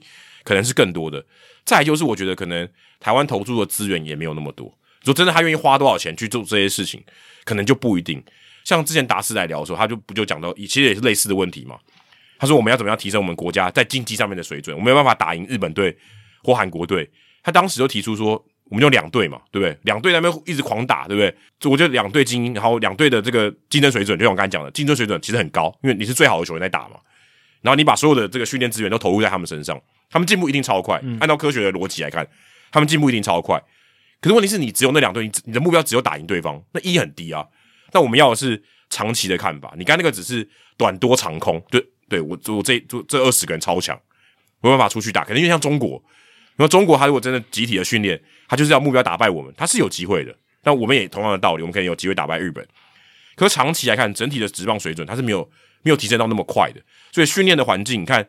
为什么可能我们在 U 十八，在十八岁这个成绩，我们跟大家假假设真的在国际赛场上，台湾很强。十八到二十二岁这四年到底发生什么事？对，大家都会探讨这个问题嘛？训练的强度、训练的环境、大家竞争的意识，到底是不是足够？你看美国其实就很明显，为什么？虽然我们讲说这些旅美的球员他是已经比较好的料子才去美国，可是他进步的幅度可能就比这些其他留在台湾的球员就高很多嘛？他的那个。土壤的肥沃，对，或是他给他的养分就相对比较多，成长就比较快。所以台湾其实要追到这个是是很困难的。等于说你要比别人更努力，或是你有更多创新的方法，不然你永远都只能追追他们了。或者你能只能期待你的苗子里面的这个基数里面有人突然超强，有人天分超好，但那个不是长久之计对，那不是长久之计你唯一你可能唯一能期待说啊，我们真的突然出现一个横空出世一个超强的，可是这个几率太低了。诶。你说横空出世突然一个超强，其实徐若曦就有这样子的样子在了。可是你看，连他，你看也会遇到伤病，然后你看一伤病之后，其实他的那个对于国外球队的吸引力就掉很多。对啊，他相对年纪也比较大，他要出国，他出国应该高中就要高中毕业就要出国。对，但也是因为他的那个高中毕业就要出国没去成，他也才能在中职发展，才有可能这种中职输出的案例有可能发生。他已经算是我们近年在中职看到。真的本来可以旅外，但留在中职，然后投出这么好的成绩，也真的是很强很犀利的。但是连他感觉要真的由中职输出到旅外，我觉得几率还是蛮低，也是蛮低的。是有那个机会，你要讨论可以，可是那个几率还是蛮低的。对啊，所以即便像这样子的选手，他的难度都那么高了，那你更何况一般普遍的中职球员？对啊，对啊，所以 这个也是真的比较难。或者说，你今天真的就又回到今天，我觉得但是更难的就是。你愿意出更高的签约金，把这些更好的球员留在台湾，然后让他有竞争环境更强。对对对对对，就一定要这样讲哈。就是如果今天徐若曦他他真的他在高中毕业的时候也没受伤哦，对方给他这个六百万台币签约金，可能就呃二十万签约金，台湾愿意出八百万把他留下来，然后那还可能变得很好，而且他可能他竞争的这个他的训练的环境更好，他可能比他在大联盟在小联盟体系待三年。待四年，他进步更多，那台湾就有机会。这等于就是说，把联盟的产业投入增加嘛，嗯，把自己跟大联盟之间的那种投入的资金的差距拉近一点点，拉近一点点。那这样子，我们联盟整体的水准提升，因为我们好的球员比较能留下来，竞争水准提升，强度提升，那受到关注增加，那自然而然就是大联盟对我们了解更多，那他就可以比较有信心的来选取我们的球员。但我觉得这比较难，就钱的部分，我觉得这是最难的部分、啊，最难，因为它是一个整体的环境的问题。对，这是整体。他愿意花钱，对，可能一两对，但是你要全部的环境都愿意花这个钱是不容易的。那是整体的对体质文化的改变、啊。对，所以如果真的要我讲一个我觉得比较好的方法，相对比较立竿见影的方法，就是开放洋打者，让你的投手强度变强。台湾如果真的要就是二选一，打者跟投手要能输出到美国，我觉得投手的几率还大很多。是，所以如果我今天能让投手的竞争环境变得更好，我最想是竞争环境是比赛的竞争环境，他可以面对到更多洋打者，他的这个不管是他的 stuff，不管是他控球，或者他面对到这种强力的打者的时候，他有信心，或者他有胆识把打者解决。那个东西，我觉得对于他如果要前进大联盟，相对起来是比较有有有帮助的。嗯，他如果在台湾都面对台湾的这些打者，他跟大联盟差距很大啊，他没办法证明什么事，他也不会进步，对吧？我觉得这是很大很大的一个原因。如果你今天你面对到打者就是这样，你的实力就是这样啊，你就是在你就是卡在那里。如果你面对到更强的打者，你可以办法解决，你的实力会进步啊。嗯，那问题是现在我们洋炮就几乎没有嘛。对，我觉得呃，中职投手现在普遍的投球的环境呢，其实基本上要被长打是比较难的啦。对，就是你到大联盟的话，你真正几乎一到七、一到九棒，你每一个人都可以有全垒打的实力。对啊那在台湾的话，其实你会畏惧，或是觉得有被全垒打可能性的，可能就只有三四两棒、嗯三四五棒了不起。我外野三鬼，统一外野三鬼，对不对？你说、嗯以龙队的打线就是一个很经典的例子嘛。嗯，基本上整条打线你会畏惧会被挨轰的，就是刘基宏跟吉吉劳，吉吉劳对其他基本上你不用担心，你最多就是二连安打、三连安打。对啊，所以我相对好投很多。嘛。对我相对来讲，我就算球速绝对落后，我塞直球往里面中间塞，也不一定会被打全垒打，嗯。其实被打全垒打的几率很低啦。所以我觉得要让他更多可以面对到洋打者，而且是相对有 quality 的洋打者，这个对对对对对这个很重要，这个有办法让他在在相对比较短的时间内有一些提升，嗯。不然他面对到就是你刚才讲，他面对到只有两个会打全垒打的打者，他其实投起来没有那么就蛮好投的，相对好投，策略安排上是比较好去做一些应对啊。如果你今天一到九棒都会打全垒打，那你超难投的啊，每个都很小心，一下就爆了。嗯，真的所以我觉得这个是一个很大的差别啦，就竞争环境跟训练的强度，我觉得主要是这两个。那这两个都要有明显的改善，你才有办法让中职更接近大联盟一点，或者说更接近日职一点。那再来就是我们之前讨论到，就刚刚 Jacky 有提到数据公开的问题嘛，让大家更知道我们的实力在哪里。我觉得这个也很重要，因为你觉得是一个黑箱黑盒子嘛，对不对？你不知道到底这个整个竞争环境，你用数据用一些相对客观可以比较的一些数据来看，中职到底环境在哪里？要不然大家都只能体感上啊，觉得差不多是这样。你要让大家可以知道这些数据，愿意公开啊，中职这一点看起来是还漫漫长路。真的，那再来就还有入闸制度了，现在也没有人用过入闸嘛，嗯对不对？所以大家可能也觉得，哎、这个东西是不是很麻烦？是有办法交涉？这些东西都还是一个很大的问号。这可能需求也不多吧，对，需求也不多，应该是需求不多。对吧？所以如果现在像林立，他如果在当打之年，日本对他有兴趣，现在也出不去啊，对不对？好，接下来是高雄 Evan Longoria 哦，他这个是在大谷那时候刚签约的时候问的。他说：“我想问的是，大联盟延迟付款这条是为了什么而设定的？这种东西不应该是给道奇这种球团这样乱搞的吧？这跟开豪车停残障车位的人不是同一种人吗？”哦，他在讲道奇签大谷嘛，然后十年七亿。然后用了大量的延迟付款，百分之九十七的薪资延迟付款，然后压低这个呃净现值，然后让他们在奢侈税团队薪资上面可以稍微比较少一点点，这样子就是大股这张合约。那他继续说，这跟有钱人在劳工抢纾困金名额申请一样恶质哦，钻漏洞哦，这是基本上一样可恶，没有人在意。道奇去组大团了哦，你网罗很多贵的球员，OK，但是大家反感的是为什么要在这样的方式下去钻漏洞啊？两位辛苦了哦，可以看得出来，高雄 Longoria 他在留这个言的时候哦，呃，情绪是非常的愤慨啊，嗯，蛮愤怒的。蛮愤怒的。但这个其实我们在第三百五十二、第三百五十三集的时候大概都有聊过了哦。其实呢，这件事情我们当初聊的时候也有去仔细的分析了大谷他这一张合约延迟薪资的逻辑，然后还有他的这个机制。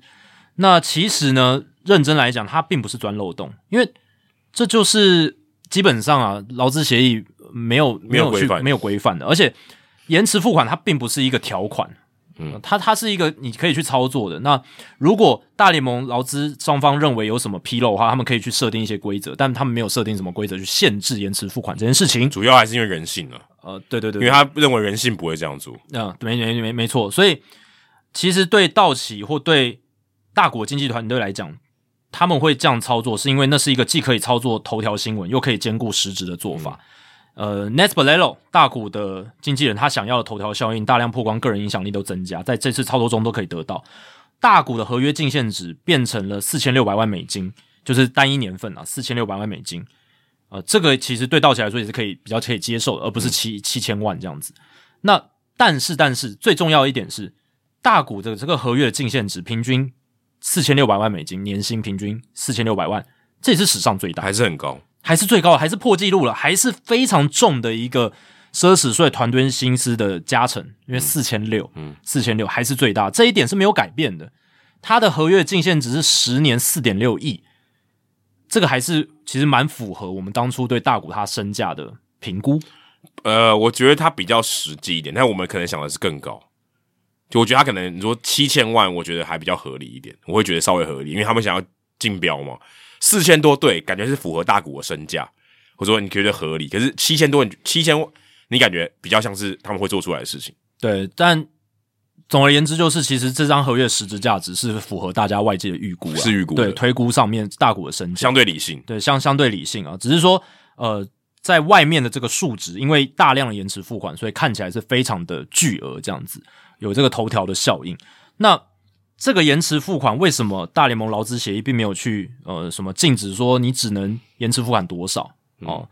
这是因为真的没有球员会像大谷这样，呃百分之九十七的薪资都延迟到十年以后再拿，嗯，没有人会这样做。呃，这我们之前有聊过，非常不合理，对，非常不合理啊，真的不合理啊。对啊，你在谈约的时候，你根本不会想到这件事情。其实正常的情况应该是，但这不会发生。你说你最好七亿全部给我。对你一瞬间全部给我，对啊对啊，最好就是当下你全部全部拿，我十对我放在那边生利息都赚，对不对？对对对对，我说好，后面我都不拿，你全部给我第一年给我也可以，那最好。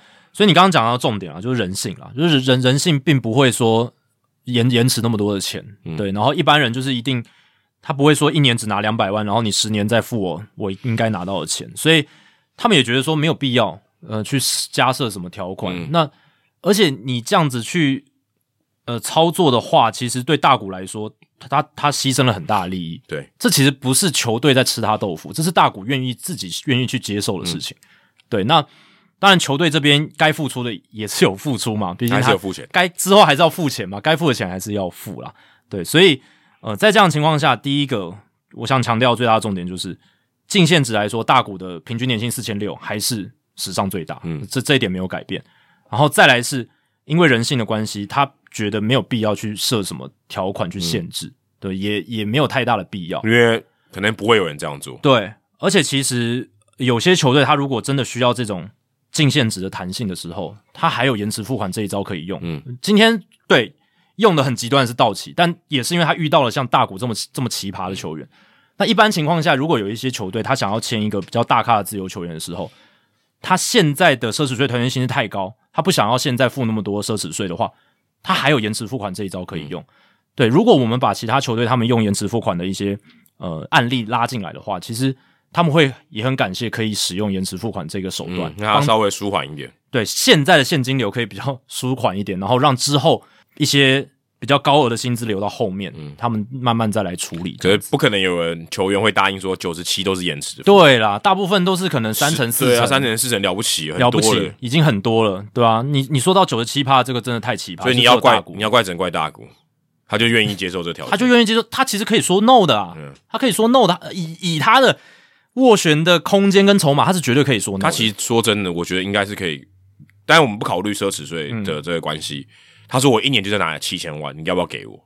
对啊，你不给 OK 啊，我找其他队啊，一定有其他队搞不好就可以出得起这个条件啊。我说我就是要一年七千万，对，你要十年就分十年给我，对不对？每每一年都给我薪水，这样子也是可以的。他要开张条件也是可以的。那如果真的没有人给他，可能你马上给我一年六千万，一年五千五之类的，稍微把价码降降低，这样还合理一点，这样这样比较合理。只是我觉得最大他会觉得大家钻漏洞那种感觉。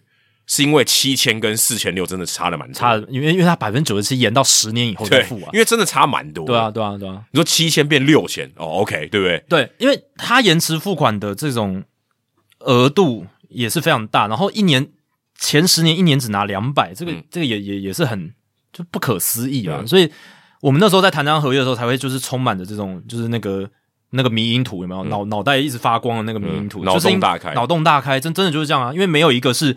你预期得到，而且每一个都让你觉得太夸张，太不可思议了。呃，特别的人用特别的条，算是特别的条件了。对对对对，这真的很很很很，可能以后也不会有了。我觉得以后也很难有了。对啊，所以高雄 Evan Longoria 你也不要那么生气了哦，就是就是希望听完我们的解释之后有嗯稍微缓解一下你的怒火。对，而且道奇队还是要付那些钱，好不好？对对对，没错。再是打保龄球永远不会破百的 Mookie Betts，Mookie Betts 可以打三百分，好不好？对，但你可能打不到一百分了。他说：“Jackie 和 Adam，你们好，不知不觉收听节目快两年了。看大联盟是从主委哦的林子伟在红袜队打超好的那阵子，那个蛮蛮短的时间。后来被 Mookie Betts 圈粉哦，到 Mookie Betts 被卖了之后也转队了，所以他也到了道奇队。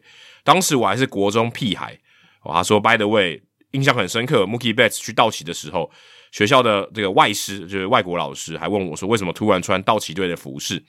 才知道我是 Mookie Betts 的粉丝。”然后当年在圣诞节就收到 Mookie Betts 的签名球，据说是这个老师他有这个家人哦，在 NHL 就是冰球联盟当这个总管帮忙弄来的啊，所以把这个签名球目前都还放在家里面供着哦，就有点炫耀的意思啊。他的问题主要是想问说，台湾跟美国的球场做采访的一些差异，例如说采访上的限制啊，发新闻前的审核，在场内的福利等等。印象中美职应该限制比较多，但记者福利较佳。想问问看是否跟印象差不多？其实节我们在节目有聊过啊，应该有聊过啊。我印象有啦，多多少都有提到啊，对不对？那美国它的限制比较多吗？其实我觉得未必，特别是在台湾疫情之后，台湾疫情之后，现在你要访问，基本上你有时候还要透过公关呢，对不对？你还比较麻烦。那在美国的话，你可以知会公关说，我想要访问某个球员，或者我想要访访问某个教练，那你就问那个教练说，你愿不愿意受访啊？如果你是要坐下来专访的话，那你可能就要透过公关安排。但是如果你今天是想要问他一个简单的问题，他愿不愿意回答，或愿不愿意被写进新闻里面的话，你可以直接问他哦，就基本上你可以直接问他，他可以拒绝你，他没有一定要答应你这样子。那我觉得在美国，他的文化是说，呃，对于限制哦，讲这件事情限制来讲是，他其实限制的并不多哦，说他告诉你说，哎，你哪些不能做，哪些不能做，这种其实他会去呃把这个门槛相对放的比较低一点。为什么呢？他其实一开始他比较像荣誉制，他相信你会守法啊，相信你会守这些规矩。我不用说，哎，一到十条，你每一条都给我看清楚，你不要犯这些错。他不会，他相信你知道哪些错不能犯，好，觉得是很重要的。因为你一犯错，就你一旦触犯他的规则，让他一旦违规，你可能就直接被拔证了啊。他是这样的做法。那台湾的话，可能相对就比较不一样，而是你要拿到那个证，其实门槛就很高。在台湾的话，你可能拿到那个证以后，你想可能受到的规范相对还比较低一点啊，就是你要被拔证，相对比美国我觉得是难一点。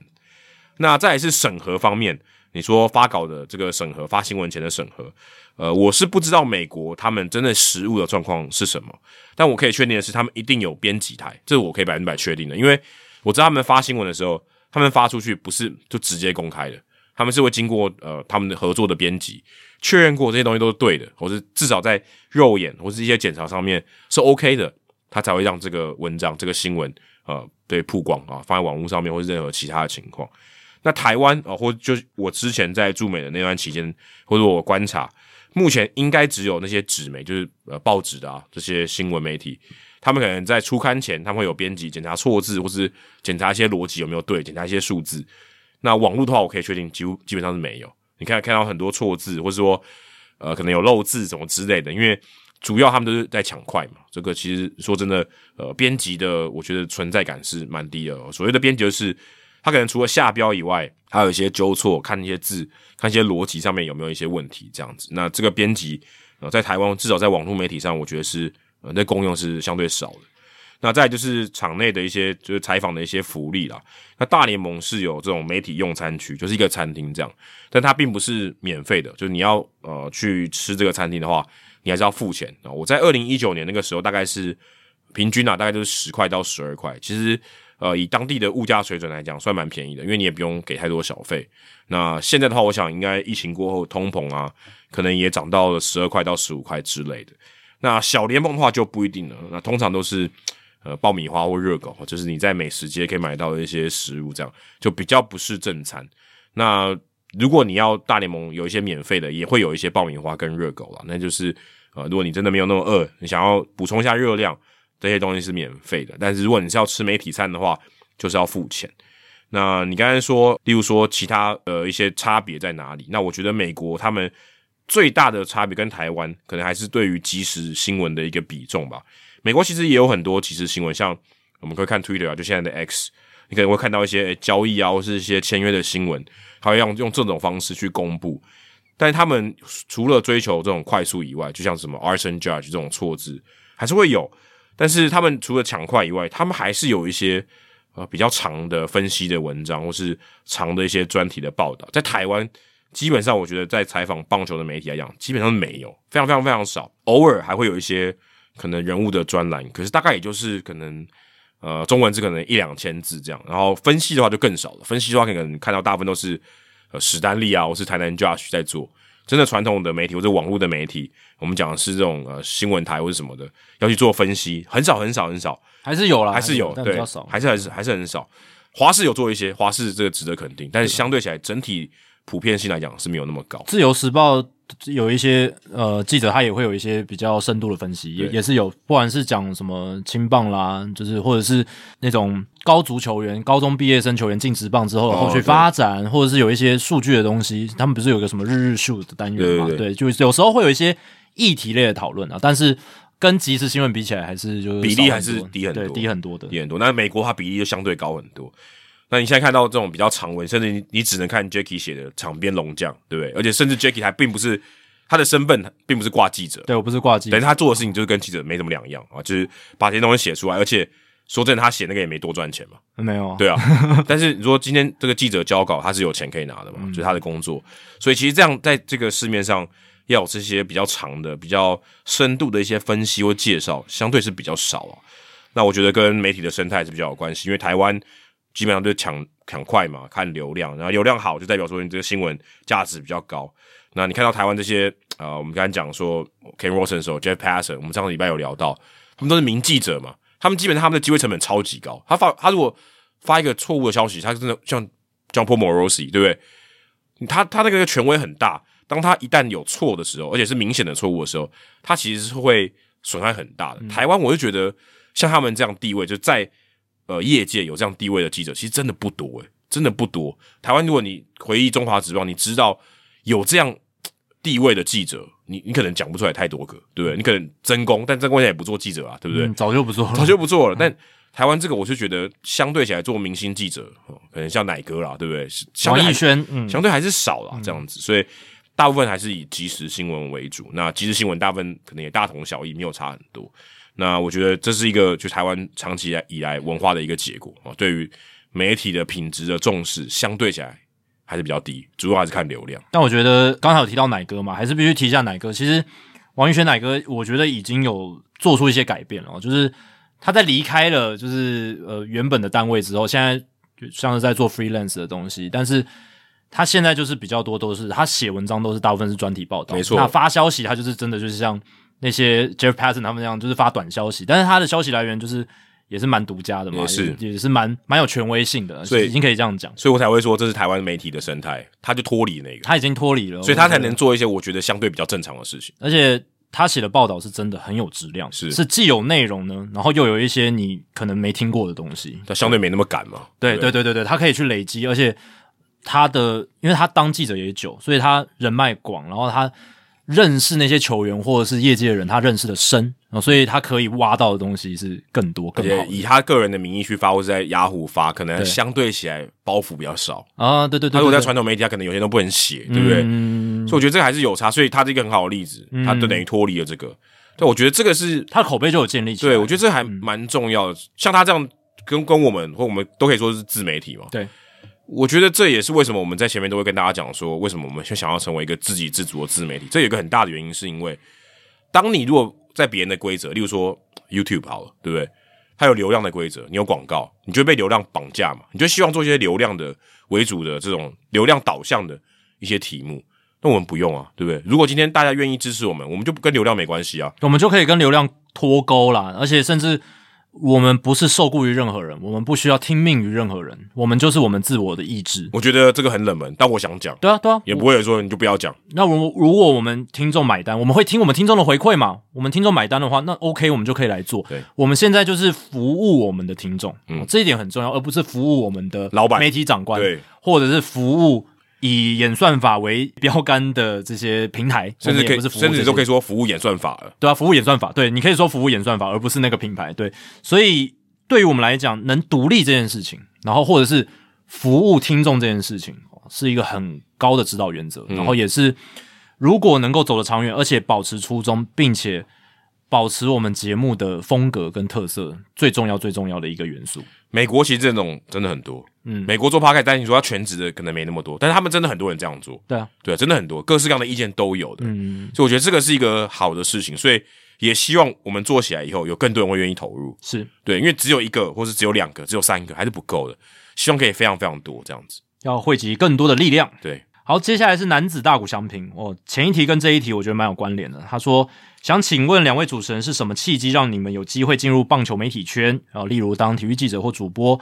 如果想进入体育媒体圈，需要具备什么样的学经历？大学的科系对未来影响会很大吗？对于明年升大学的我有什么样的建议？感谢两位主持人的回答。祝你们收听长虹节目破两千哦。他的野心更大一点，两千我们可能真的已经挂了，已经挂。除非我们增加周更的这个频率啊，对不对？一周两更，一周三更，一周五更呢？一周五更。像我最喜欢听的那个节目《Effectively Wild》，他们都两千多集了。但他一周也是两三更，他也是好。他们一周三更啊，现在一周三更，更早是一周五更。对，所以当然那个利基点不一样，但是如果我们频率增加，还是有机会的。好，那男子大股祥平这个问题，其实我们以前聊过很多次啊，哦，聊非常多，甚至很多那个上别的节目也都聊这个。对，所以之前分享很多次，在很多不同的集数。那男子大股祥平，如果你有兴趣，就是。我也不知道哪一集了啦，就是回头听一下哦，就是每一集都听的话，应该都可以听得到这样子。我跟 Adam 有时候都会去分享自己的个人经历，怎么样当上体育记者，怎么样当上主播这一路里来的历程。那还有就是，如果要比较快找到这一类的内容的话，就是我们上其他节目的分享。呃，Adam 在 Spotify 上面有整理 Hito 大联盟当来宾的播放列表，所有我跟 Adam 各自或是我们两个人一起去上其他节目。的节目哦，单集都有被整理在上面，然后大家可以上去搜寻。就算你没有用 Spotify，你还是可以搜寻得到，还是可以听，还是可以听。对对，你你还是可以听的，对，因为 Spotify Podcast 功能是免费的嘛，对吧？对，所以大家可以上去搜寻，就可以看到我们上其他节目分享个人经历的集数了。那也欢迎大家去听。那至于这一次，我也想跟男子大股小明分享，因为他有说嘛，他是明年升大学，所以是快要变成大学新鲜人的这个角度。那我会觉得说，你大学念什么科系，我觉得不是最大的重点，当然也很重要，但我觉得不是最大的重点。最大的重点是你要知道，进入体育媒体圈或棒球媒体圈可能会需要什么样的能力，再从这些具体的能力下去着手。那你看，你要透过大学科系来做培养，或者是你要利用课余时间去培养，利用什么样的一个方式去培养都可以，都可以。重点是你要去做，你要去培养这些能力。那我当年会选择外文系，后来选择念口译所啊，其实都是因为有这样子的脉络，因为我目标很明确，我就是想要当体育主播。那我知道说要当体育主播的话，你要有好的英文，你要好的写作能力、表达能力、口语能力、台风、临场反应这些东西。那我就觉得，第一个我英文还没有练得很好，我那时候这样觉得啊，我确实也没有很好。高中的时候，那我就觉得说我还需要把英文练得更好，所以当初选外文系，我当初填了学测，填了很多申请的科系都是外文。一个很大的目的在这里。嗯，那我其他的科系有填广电系啦。哦，那还是有相关的。对，其实会填广电也是因为也是想要走这个电视媒体或者是呃体育主播这一行，呃，一定跟广播电视有关系嘛。所以那时候也会这样填。只是我最后呃还是有一点选校不选系啦，就是台大的光环确实还蛮大。那学测刚好也考的还算不错，就去上了台大外文系这样子。那后来我会选择去念口译所，那这个就更明确了，因为我会觉得，呃，台大外文系它虽然对招牌牌子很大，然后呃，大家哦同学也都很优秀，可是我会觉得语言训练的部分偏少，很多文学哦，大概占五成以上。那个时候至少我我我入学那个时候，现在应该还是有可能，但我不知道他们这几年有没有在调整他们的课程内容了。但是文学的比例蛮高，那。文学很多部分跟语言能力没有什么关系，就是你的品鉴能力、你的分析能力。对，那这跟我想要的学习可能有一点落差。嗯，你肯定要应用外语，对对对，应用外语可能更贴合我这样子。那我会需要说更多的实际的操作演练，更多实际的口说，更多实际的写作这些东西。那口译它其实就是所有语言能力的集大成，嗯，就是应用语言的集大成，所以全部都集中在那里。他甚至还要更很多高阶的这种语言分析能力。对，所以。当初就是为了挑战自己，然后就去念了。那其实我不是正取，我甚至是背取，然后才背进我们的口译所，所以其实是很难很难的。但就还算幸运了，就有进去这样子。那我在去这些学经历之前，我就已经知道说，大概会去了解从事体育记者跟主播会需要什么样的能力跟经历。所以我也建议男子大鼓奖评，你现在就可以拿出一张纸，或者是。呃，拿拿出一个东西开始写下来，拿出一个九宫格吧，也可以。不大鼓奖品吗？对，你要拿九宫格也可以啦。你要用什么什么什么曼陀罗法什么之类的都可以。反正就是你先去了解，做一些研究，说到底需要什么样的能力，你一个一个列出来。那每一个能力你要怎么去做？怎么去做？怎么去做？写一个计划或者写一个目标，写一个实际的方法，呃，这样子对你的帮助会很大。那后来呢？有些东西我也是在学习的过程当中，或者是在。做实习、做攻读的过程当中，我才发现，哎，原来有些能力是我原本没有想到，但是其实对做主播、做体育记者很有帮助的。像我后来学口译，发现我们在学口译的时候，会要求我们要认真聆听，嗯，然后我们要有很好的摘要能力 （summarize 的能力）、笔记的能力、速记的能力，还有 paraphrasing，就是换句话说的能力，还有短期记忆。短期记忆我觉得应该最重要了，short term memory。如果你没有短期记忆，应该前面讲的都白费了。对。那这些东西其实都会对主转播有很大的帮助。认真聆听很重要，因为你要认真聆听你球评的在讲什么东西。你如果我现在在讲认真聆听，他会想说啊，不就听吗？这有什么难的？但认真聆听跟你只是当耳边风听是完全两码子事。你要去吸收那个资讯，然后你要能够反应。对，这是认真聆听。再来是摘要，就是你要能够截取资讯之后呢，转化成意义单位，然后让让你的大脑可以吸收，然后不要太复杂。嗯。你如果什么都要去每一字每一句你都要去吸收的话，那其实有时候你会搞错重点。嗯，你要知道重点在哪里，然后知道那个意思，就是在你听球评讲话，或者是你在解读场上的事件的时候，你要抓出重点，然后速记，就是有时候场上发生什么事可以速记，然后 paraphrasing，换句话说，我觉得对表达来说很有帮助。对，非常有帮助。对你不管在演讲或者在转播的时候，因为大量的讲话的时候，你有时候会需要一些思考的时间。那在思考的时间的时候，你就会需要用，换句话说，就同样一句话，你换一句话说，你好像还是有在说东西，但其实你在讲同样的意思。嗯，但在这个过程当中，你可以想我接下来要讲什么。我觉得这是口语表达一个很重要的技巧。那口译也是，因为口译有很多，它其实用一些换句话说的技巧，可以让同样的意思有很多的变化，哦，听起来不无聊不乏味。对，这对演讲也很有帮助。对，没错。这个，这个，我觉得其实 paraphrasing 是一个很好的技巧，而且写写作也有啊，写作也会啊。对，而且它能够让你的语言更灵活。嗯，你不会说啊，我想不到那个单字，我想不到那个词，你就卡住。你可以用另一个方式把它说出来。嗯，不一定一定要用一个单字，你可以用一个句子把一件事情，同样的事情讲出来。对，所以这个也是我们在学口译的时候，这个技巧我觉得帮助很大。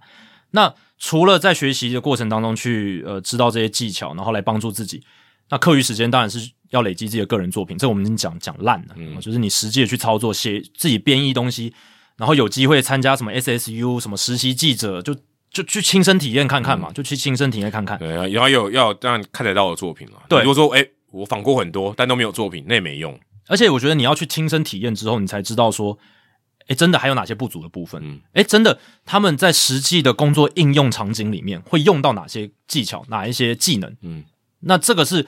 你原本自己在写的时候，你可能会没想到的东西，会在你实际体验当中去发现。然后最后就是你要保持好奇心，然后要不断累积知识，要一一要有一些吸收，你要 input 才会有 output。嗯，然后不要自我设限。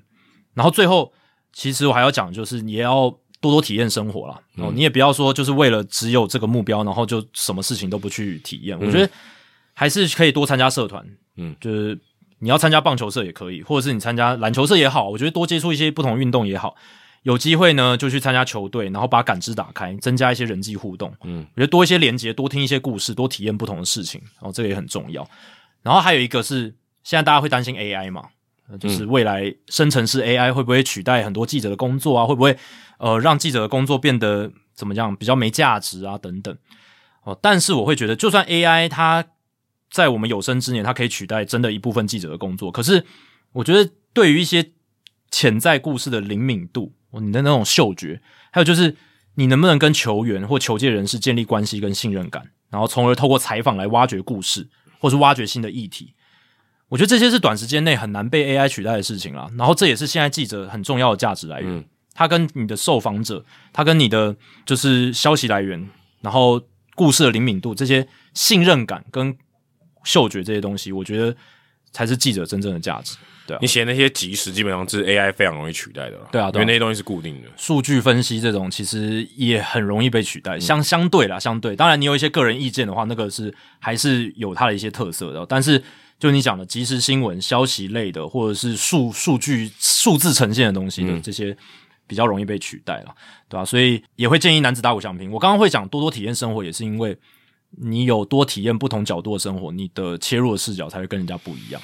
嗯，刚刚 Jacky 讲的比较，他他的目标比较明确。我当时在做这些事，我其实没有没有那么明确的目标。我就觉得，如果你觉得这件事情你觉得值得做，然后你也做的也很喜欢，你就持续的做。嗯，我觉得大大部分的人，很多人他把他的兴趣看得太随便。嗯，你你有兴趣对，跟你正正常的工作，你有你有朝九晚五的工作，OK。可是你要把你的兴趣当成很认很认真的事情来经营的话。我觉得那个也很重要了，也不一定说你一定要你一定要去念这些东西，或是你一定要去职场上才能累积这些经验。有时候也不一，坦白说也不一定嘛，对不对？我们两个也是靠 podcast，对不对？我们自己弄的，也没人给我们这个舞台啊，就自己弄。你你觉得开始慢慢有兴趣，你看会越来越好。你如果保持一个好奇的心，你愿意学习，你一定会进步的。我觉得大部分人都会觉得说，我对我们想做，然后好，我做一两集我就没了，我没有那么认真看待。那你永远都你永远都累积不了什么东西。你愿意持续的累积，然后愿意付出时间，在你觉得你有兴趣的事情上面，不管他有没有赚钱，不管说你你今天就算念别的科系好，你一样可以做刚刚那些事情。嗯，我觉得是这样。但是如果你要有更专业的一些训练，对，那你也许要可能要念口译，所谓相关可能大传的科系，可是也不一定。我觉得有时候也不一定。啊，你可以你可以有别种方式来切入，而且其实这样也没有什么不好嘛。如果大家都是同一个生产过程出来的，大家的观点会相对比较类似。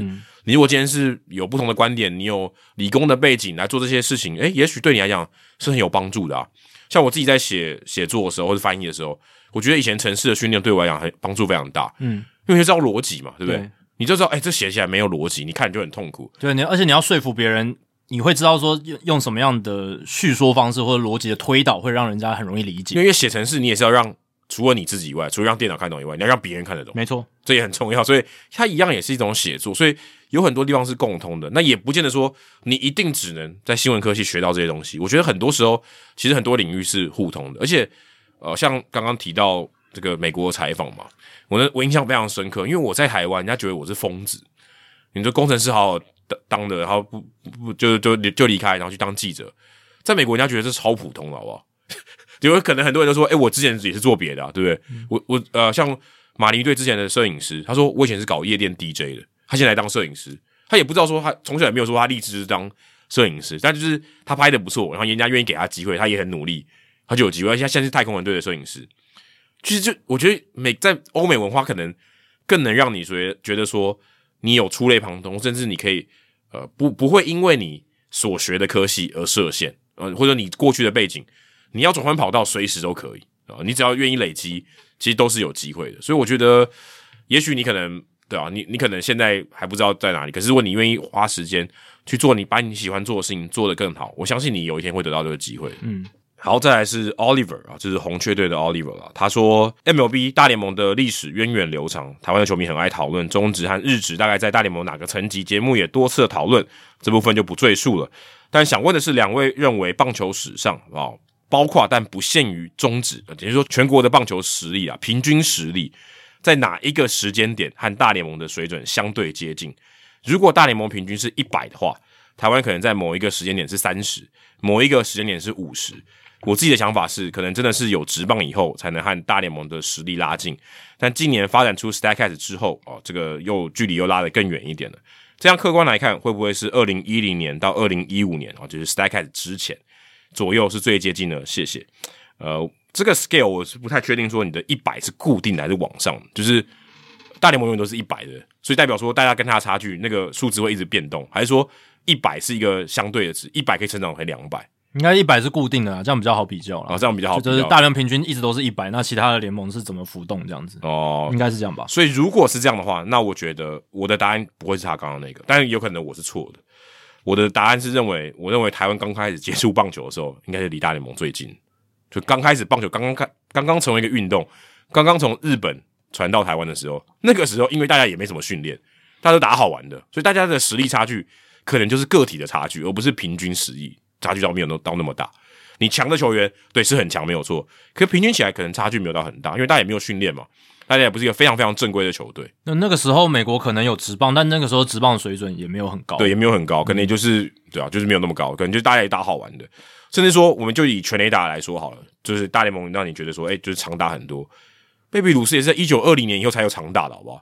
之前都没有啊，所以代表说台湾假设、呃、也没有什么长打能力的选手好了，那大家其实差距没有到非常大。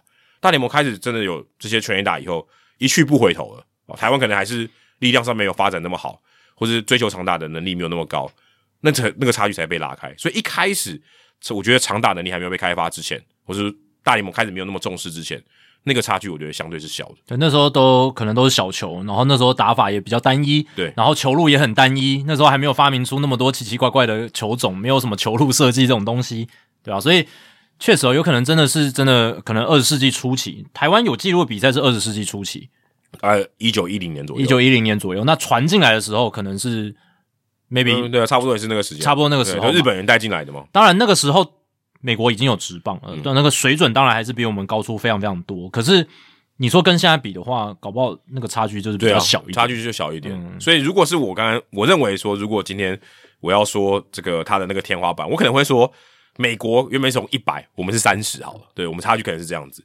现在可能是我们也进步了三变三百五，他们已经变一千了，哦，对。如果是浮动的话，你懂我意思吗？就是我们跟他的差距是变大了，可是如果以比例上来讲，搞不好没有，嗯，对不对？如果是一百的话，如果大联盟都是一百的话，我们现在可能差距是变大哦，对，可能变大，就可能从原本三十，现在变成我们25二二十五或者是二十之类的。对对，对，像刚刚我提到说，像呃，在贝比鲁斯开始暴打全垒打的时候，那个时候一九二零年代，大概就之前啊，大概一场比赛才零点二支全垒打，一九二一年开始进步到零点三六，一九二二年零点四三，后来就一直往上了，永远都不会回头了。那个整个棒球就风貌就完全不一样而。且也跟大家补充，就是其实在，呃美国开始有棒球的转播之后，尤其电视转播之后，那个产值产业产值的差距差更大，差差更多大。因为有电视转播之后，我们我之前大联盟小品也有聊到，电视转播改变了美国职棒大联盟，它有更多的钱钱投入，它那个钱增加的速度是以前那些老板没办法想象。以前那些老板可能就是家族企业哦，还可以一个家族支撑一支球队，然后在地方经营。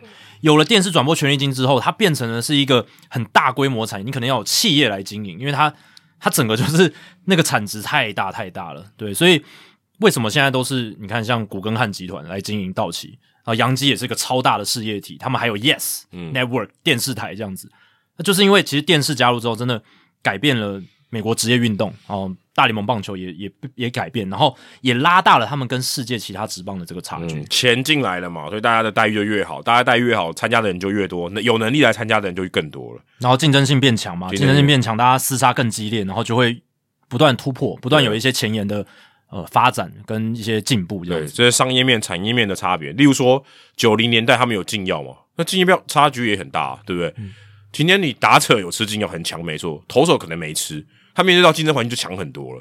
所以他其实那那段期间是进步的非常快的，不只是你刚才讲的 Statcast，甚至说刚才讲到 C. Epstein 那段时间 Moneyball 那些影响，那个也是差距慢慢开始拉开来，开始有一些呃棒球在美国有一些突破的一些奇异点哦，让它开始有比较大幅度的成长。我觉得这个是会越拉越开了，因为台湾在投注这上方面的还是追随者啊，真的要创新或是花很多的钱、花很多的时间去研究怎么打得更好，或是更有效率。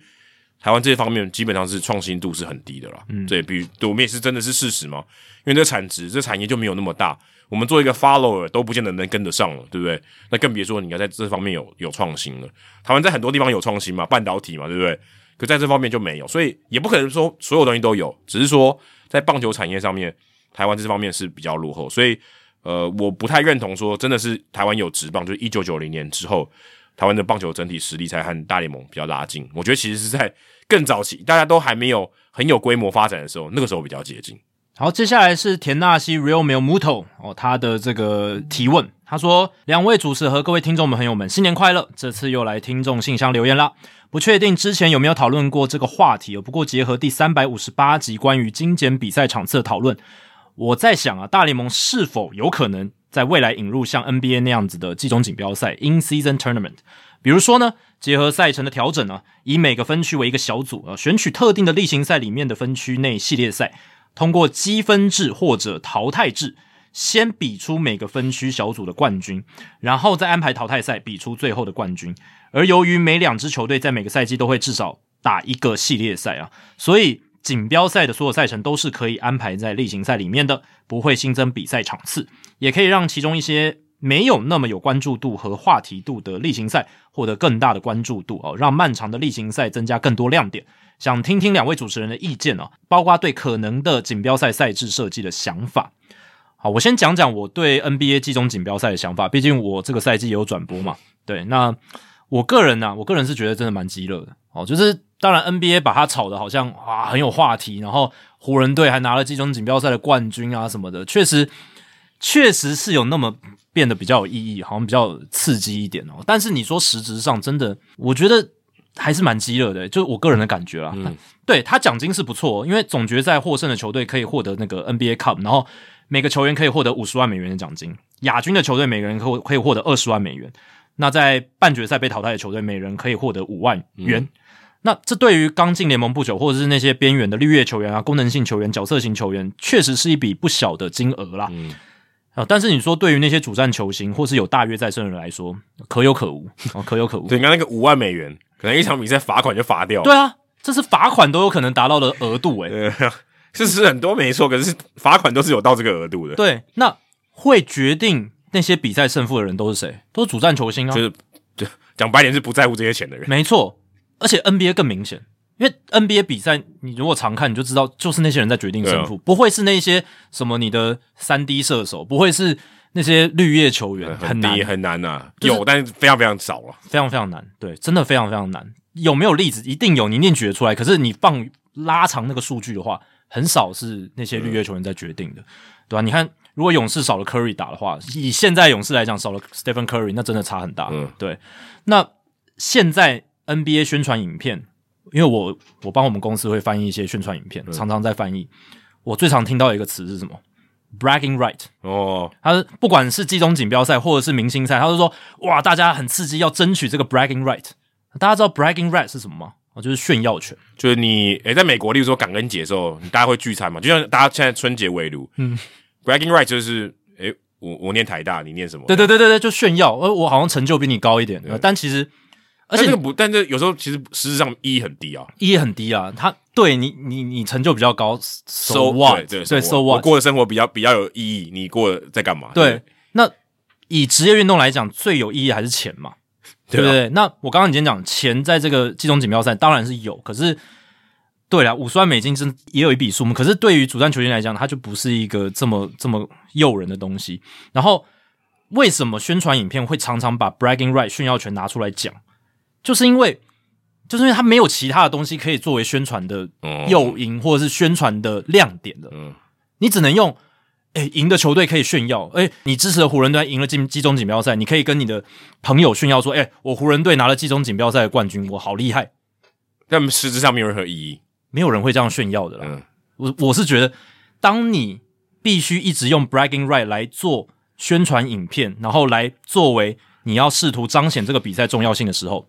代表这个赛事根本不重要，就这么简单，对啊，就是这样啊，就是这样，就是你你这样反而是欲盖弥彰诶，你要凸显你要凸显出这个赛事有多重要，可是你用的方法反而让它显得不重要哦，因为你强调的点反而是相对没有什么意义的点，对啊，我要 bragging right 干嘛？就例如说，哎，我们《黑色大联盟》录到三千集了，但大家都没人听，那三千集你炫耀有个屁用？对啊，而且你觉得有球迷会在意 bragging right 吗？不知道诶，可能有吧。我觉得最大的 bragging right 还是来自于总冠军呢。哦，就冠哦，对，你说最后的总冠军，最后的对，那个才是大家重视的东西嘛。那季中锦标赛，我觉得对啦，他他确实还多打了一场比赛嘛，就是季中锦标赛冠军赛。然后，但是大家还是就是觉得他并没有那个精神上的意义吧？嗯，对。然后只是奖金哦，好像蛮多的。然后，哎，比赛的场地的那个那个地板不太一样哦，看得很刺眼，刺眼，对，对，好像就是这些东西。当然，未来如果它越办越大或怎么样，嗯，那那那再说。但是我觉得至少第一年，我个人是觉得好 NBA，你有做出一些改变，good。呃，但是实质上我还是觉得有点鸡了，而且因为大部分比赛都还是算例行赛，嗯，我觉得这这也是一个重点，就是它并不是说哦，我赛季停下来，我特别打一个锦标赛，好像亚运一样。对对对对对，它是它大部分比赛都还是记录在例行赛，嗯，那那我就觉得大家还是为了例例行赛而打的那种，大家都把它当例行赛在打。对对对，所以。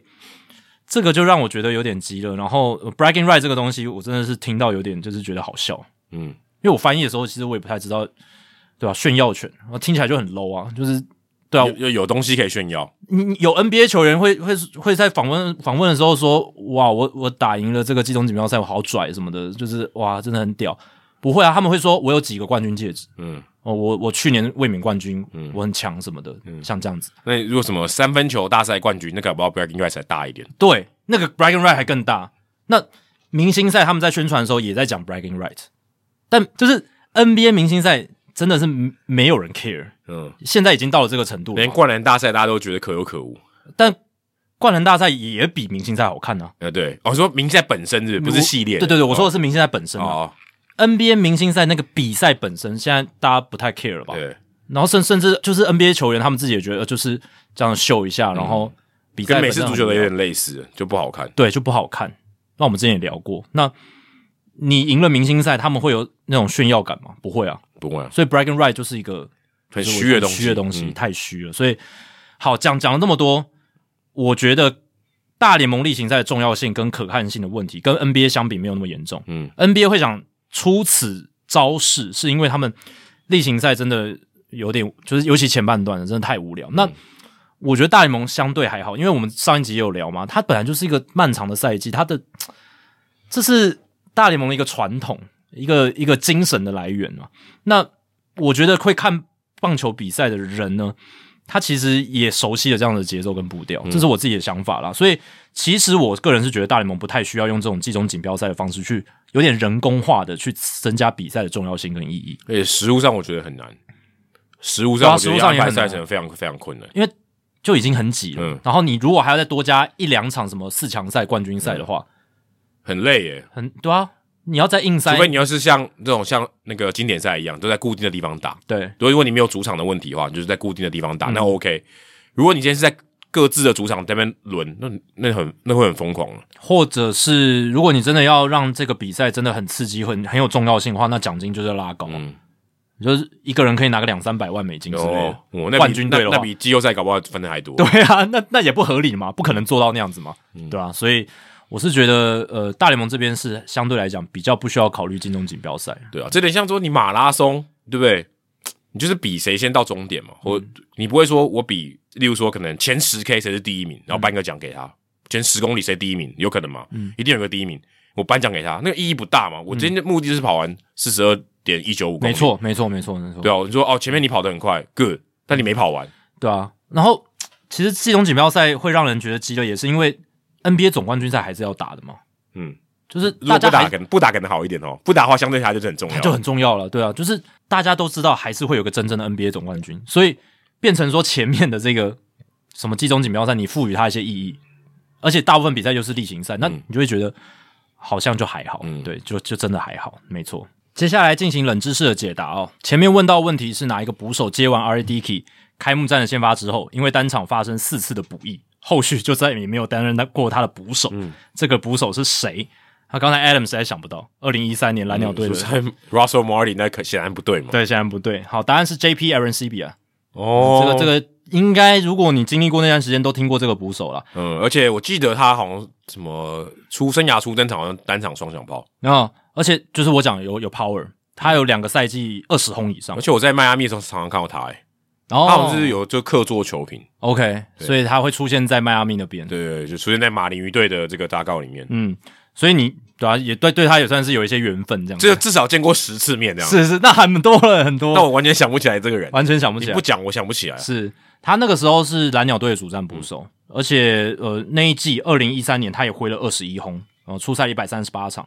哦，但打击率很抱歉了，一成九四，这也是他后来淡出大联盟的原因，他打不到球。Joey Gallo，但是力量稍微差一点点，然后没有保送，没有保送。对，哦，对，Joey Gallo 还有保送，Joey Gallo 保送很重要，他才有那个上垒率可以去支撑，对吧？那一年 Aaron c b a 上垒率只有两成二七，实在太惨，所以 OPS 点五九二，这可能是我看过挥出二十一轰的赛季里面 OPS 最低的一个，有可能，这有可能，对啊，那那一年就是他开幕战担任 RED 先发捕手，而且。那时候 Dicky 声势很大嘛，才刚拿完赛扬奖，然后大约来到蓝鸟，诶，大家都很期待，结果第一场就 Aaron c b a 补益连连，嗯，对，所以后来蓝鸟队就没有再安排 Aaron c b a 跟 R E Dicky 搭配，所以刚刚一百三十八场，剩下都是 R E Dicky 出赛，都都没有他的出赛，对啊，说都都是 R E Dicky 出赛，就没大没法上场，对对对对对对，都是 对对对对，都是他剩下的比赛。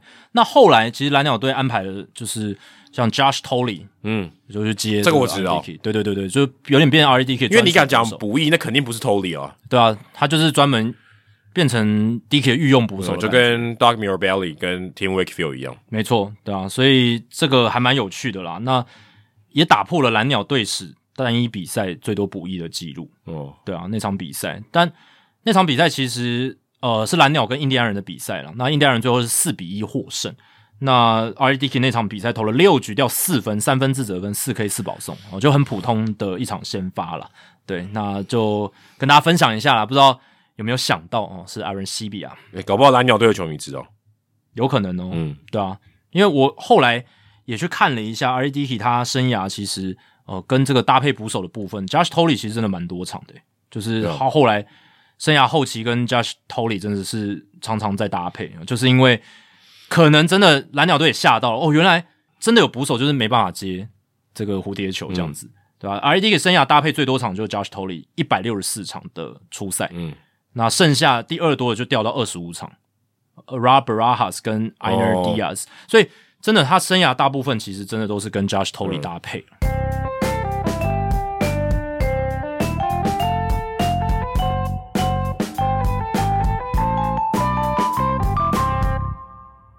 好，接下来进行本周的 Adam 的个人单元。这个礼拜要回到人物，我来讲。对，我们刚刚讲到这个 C. O. Epstein 嘛，找他回来的人就是红袜队的老板 John Henry。哦，其实我们做到三百六十集，我们居然还没有介绍过 John Henry。嗯，对，其实真的没有，对，真的没有。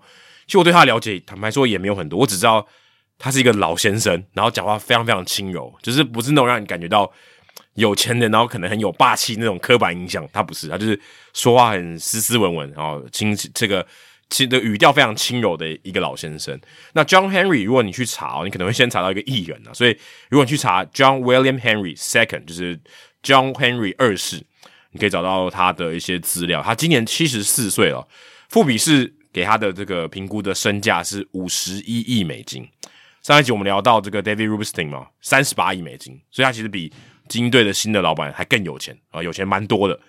那他现在呢，除了是红袜队的这个 principal owner，就是主要的老板以外，英超利物浦、匹兹堡企鹅刚刚也有提到，波士顿环球报、RFK Racing 啊，都算是共同的老板，共同持有这样子。那刚刚有提到说，C. O. Epstein 他加入到这个氛围 Sports Group，其实刚除了讲这个氛围 Park 就是红袜队的球场以外，其实他们的春训基地也是他们所拥有的氛围 South。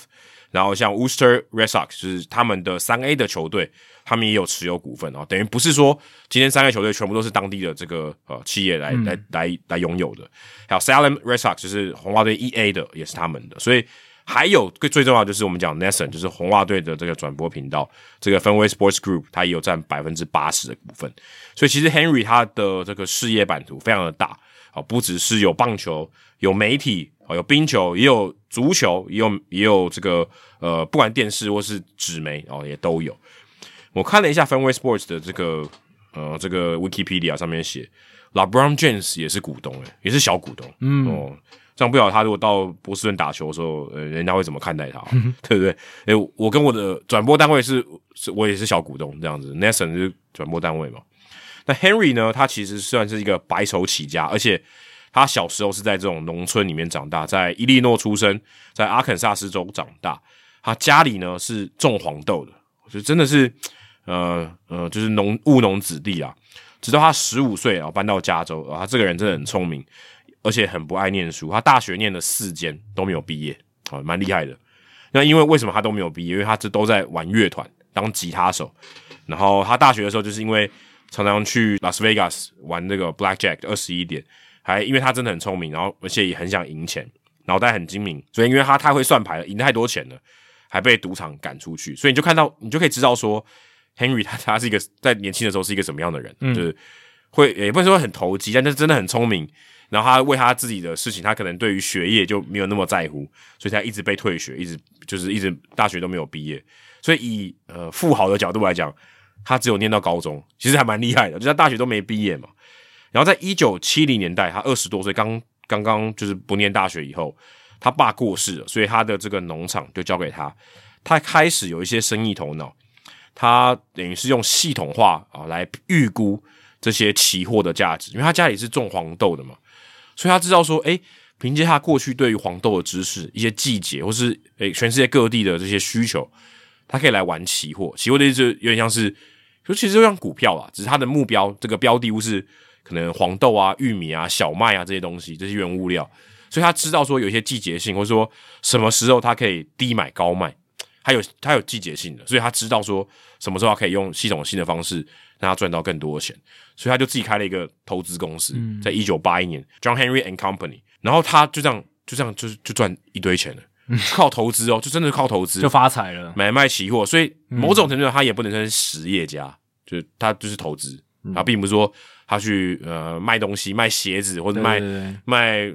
房地产可能也算啦，对不对？盖房子、建筑公司这样也算实业，或者卖一些民生用品，或像呃之前那个教师的老板 Crux，他是麦当劳的老板，对对对，是实业。但麦当劳有很大一部分炒地皮，但是他毕竟还是有实业的部分。对，Henry 就是靠资金的操作赚那个价差致富，这样对，真的就是就靠，而且他以前还是务农子弟，所以也不知道他这个哇，他脑袋非常精明，他也不是富二代，就是像那个 Peter Siler 是富二代嘛，对，在那边玩一些杠杆，他不是，他是真的是。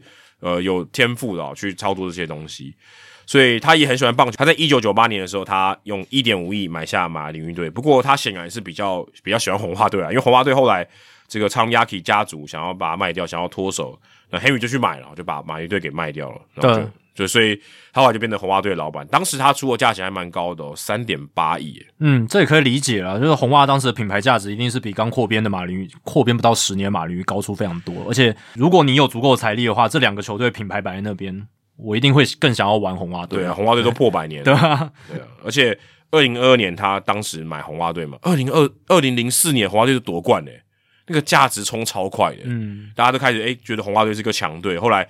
二零零七、二零一三、二零一八都拿到冠军，所以红袜队对于他来讲是一个非常大的一个致富的一个关键，就是应该说他的身价哦水涨船高的一个很大的关键，所以他也对其他的这些运动的球队也很有兴趣，所以二零一零年的时候，他用三亿欧元、四亿美金，差不多这个换算买下利物浦，英超利物浦啊豪门球队，所以你就知道他其实对于。球队的这些操作是球队如何增值，他是很有概念，他是有点把它当期货在玩的感觉。没错。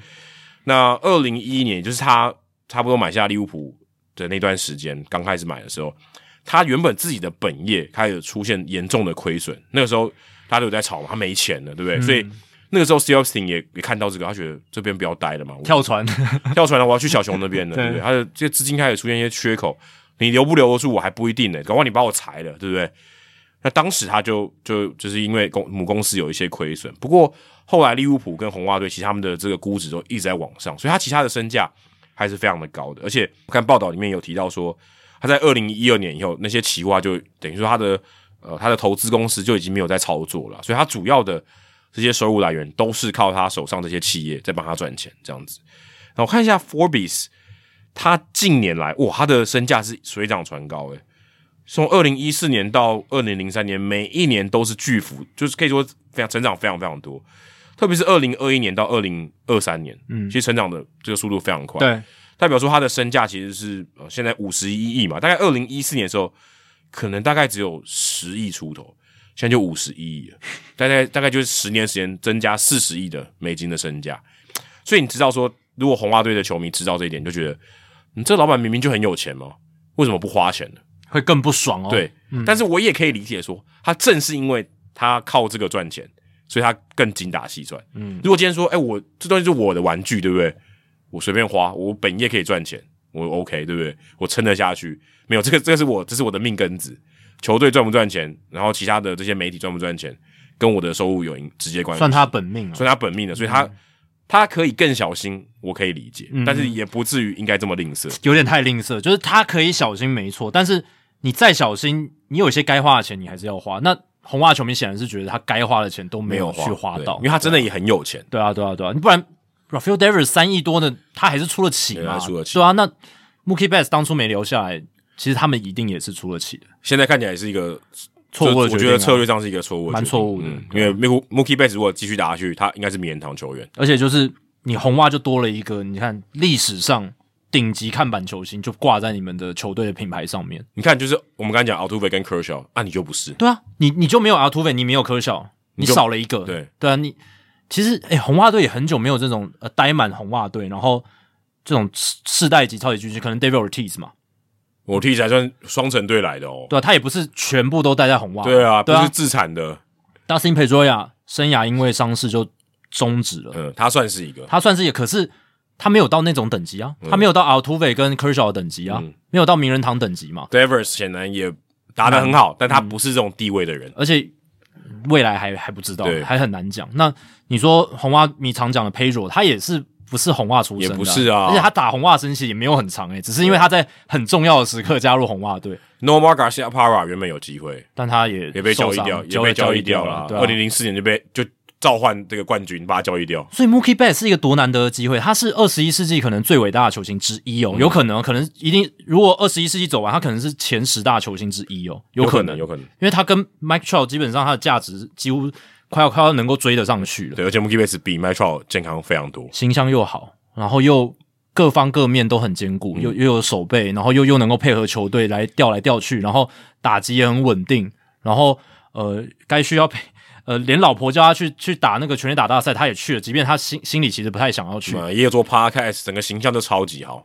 结果你看错失的机会，然后让道奇队捡到他生涯中后段所有的那些价值，蛮亏的，很亏啊！你就算不留 Devers，你当初留 Mookie Betts 一直投资他都。值太多了，都值太多，而且你可以保留住红袜迷对对你的感情什么的，这对啊，所以我觉得这个是 Henry 走走错了一步大棋。他平常在玩这个农作物的期货，显然在这边红袜队农作物他玩的没有到很好，没有，对，没有就没有到很好。你当初找 h i n b l 来把 Mookie Betts 交易掉，现在看起来是一个错误的决定。我刚刚想到 John Lester 也不是啊，他后来转队，后来去别队，对啊，不然他也是一个有可能是红袜本命的球员嘛，对啊，嗯，对啊，Very Tech 算。哦，very tight。可是他他就也不是名人堂等级，也不是对啊。Lester 也不是，可是 Lester 至少等级再高一点。是是是。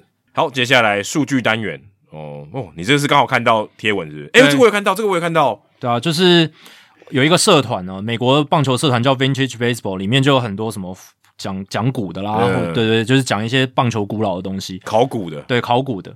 那脸书就推播给我一则贴文，就是在这个社团里面的贴文，然后里面有一个叫 William A。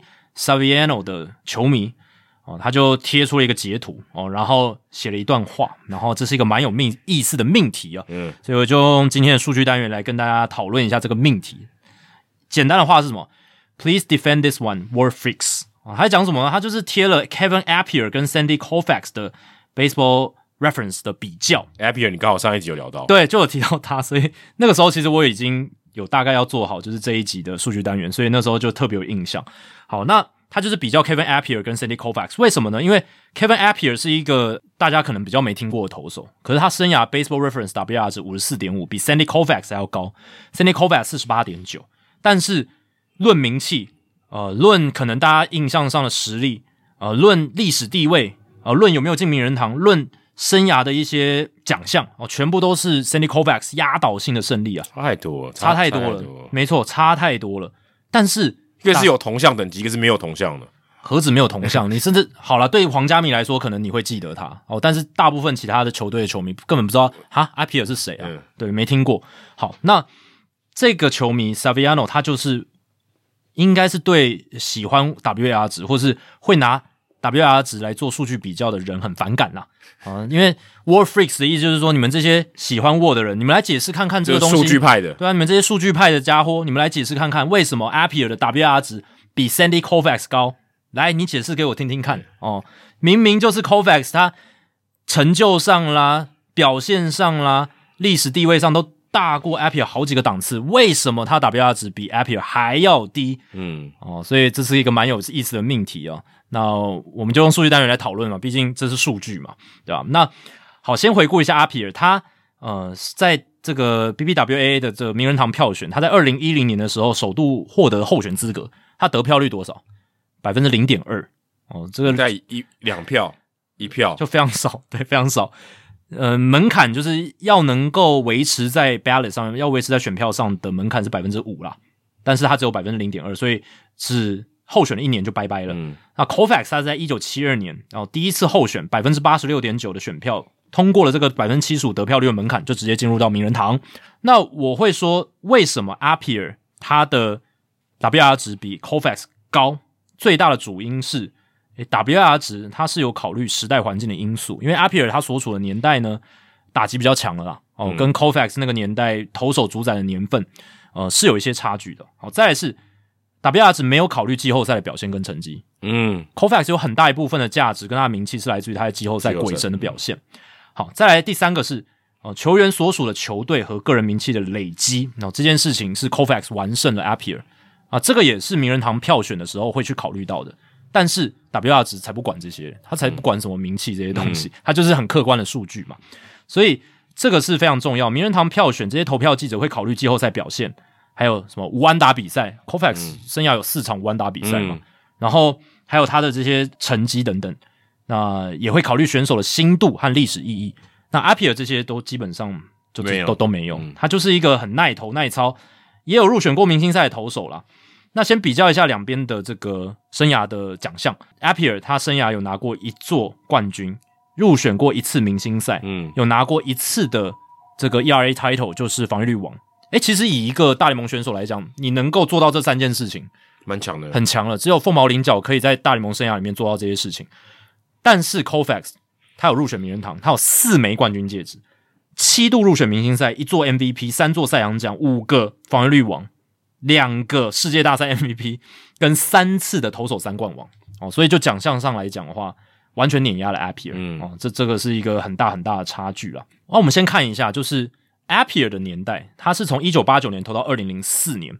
那在这个年代里面，联盟环境是比较偏进攻的。嗯，联盟平均的防御率呢，从三点七到四点七七都有，大部分都是四点多啦，大部分都四点多。他基本上都是禁药时代最高峰的时候。哎，真的，九零年代到二十一世纪初期就是禁药年代最高峰。所以对 Appier 来讲，他的这个防御率的数值生涯三点七四，看起来哦还不错，但普普。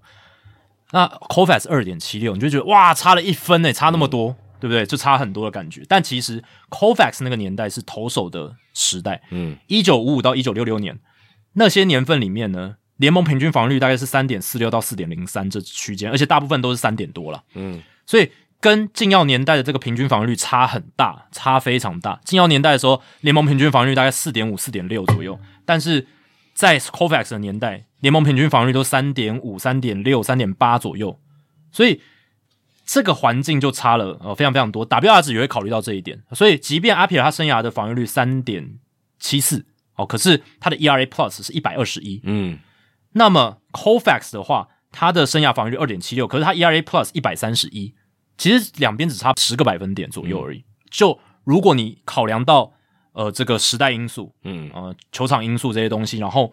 相互比较的话，其实 Appier 比他同期高出了百分之二十一的水准，那 Kovac 是比同期高出了百分之三十一。嗯，那两个人相比较的话，其实是差十个百分点左右而已，并没有像账面上的 ERA 差距来的这么大嗯，然后再来是 Kevin Appier，他没有什么季后赛的表现，他只有打过两届季后赛，两千年在运动家，二零零二年在天使拿到冠军了。对，但 Appier 投的其实鸟鸟的，嗯。嗯，他在世界大赛投了两场，六点一局掉八分，哦，很烂。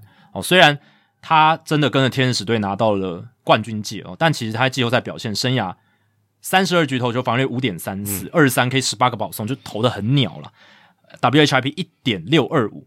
但是 Kovac 就完全不一样了，他生涯呃参与过有投球的呃世界大赛一二三四四年，那其中两年他是 MVP，生涯在世那个时候 Kovac 也只有世界大赛可以打哦，他生涯通算的世界大赛的数据五十七局投球，防御零点九五，嗯，超好，超好。他五十七局只掉了六分的自责分，六十一 K 十一个速外球保送。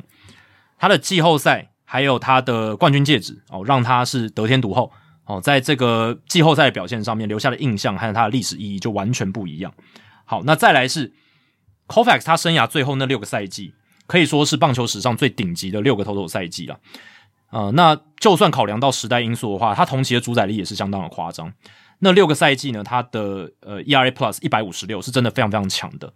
那 Kevin a r p i e r 他的最巅峰的七个赛季是从一九九零到一九九六，那中间夹着一九九四的罢工年。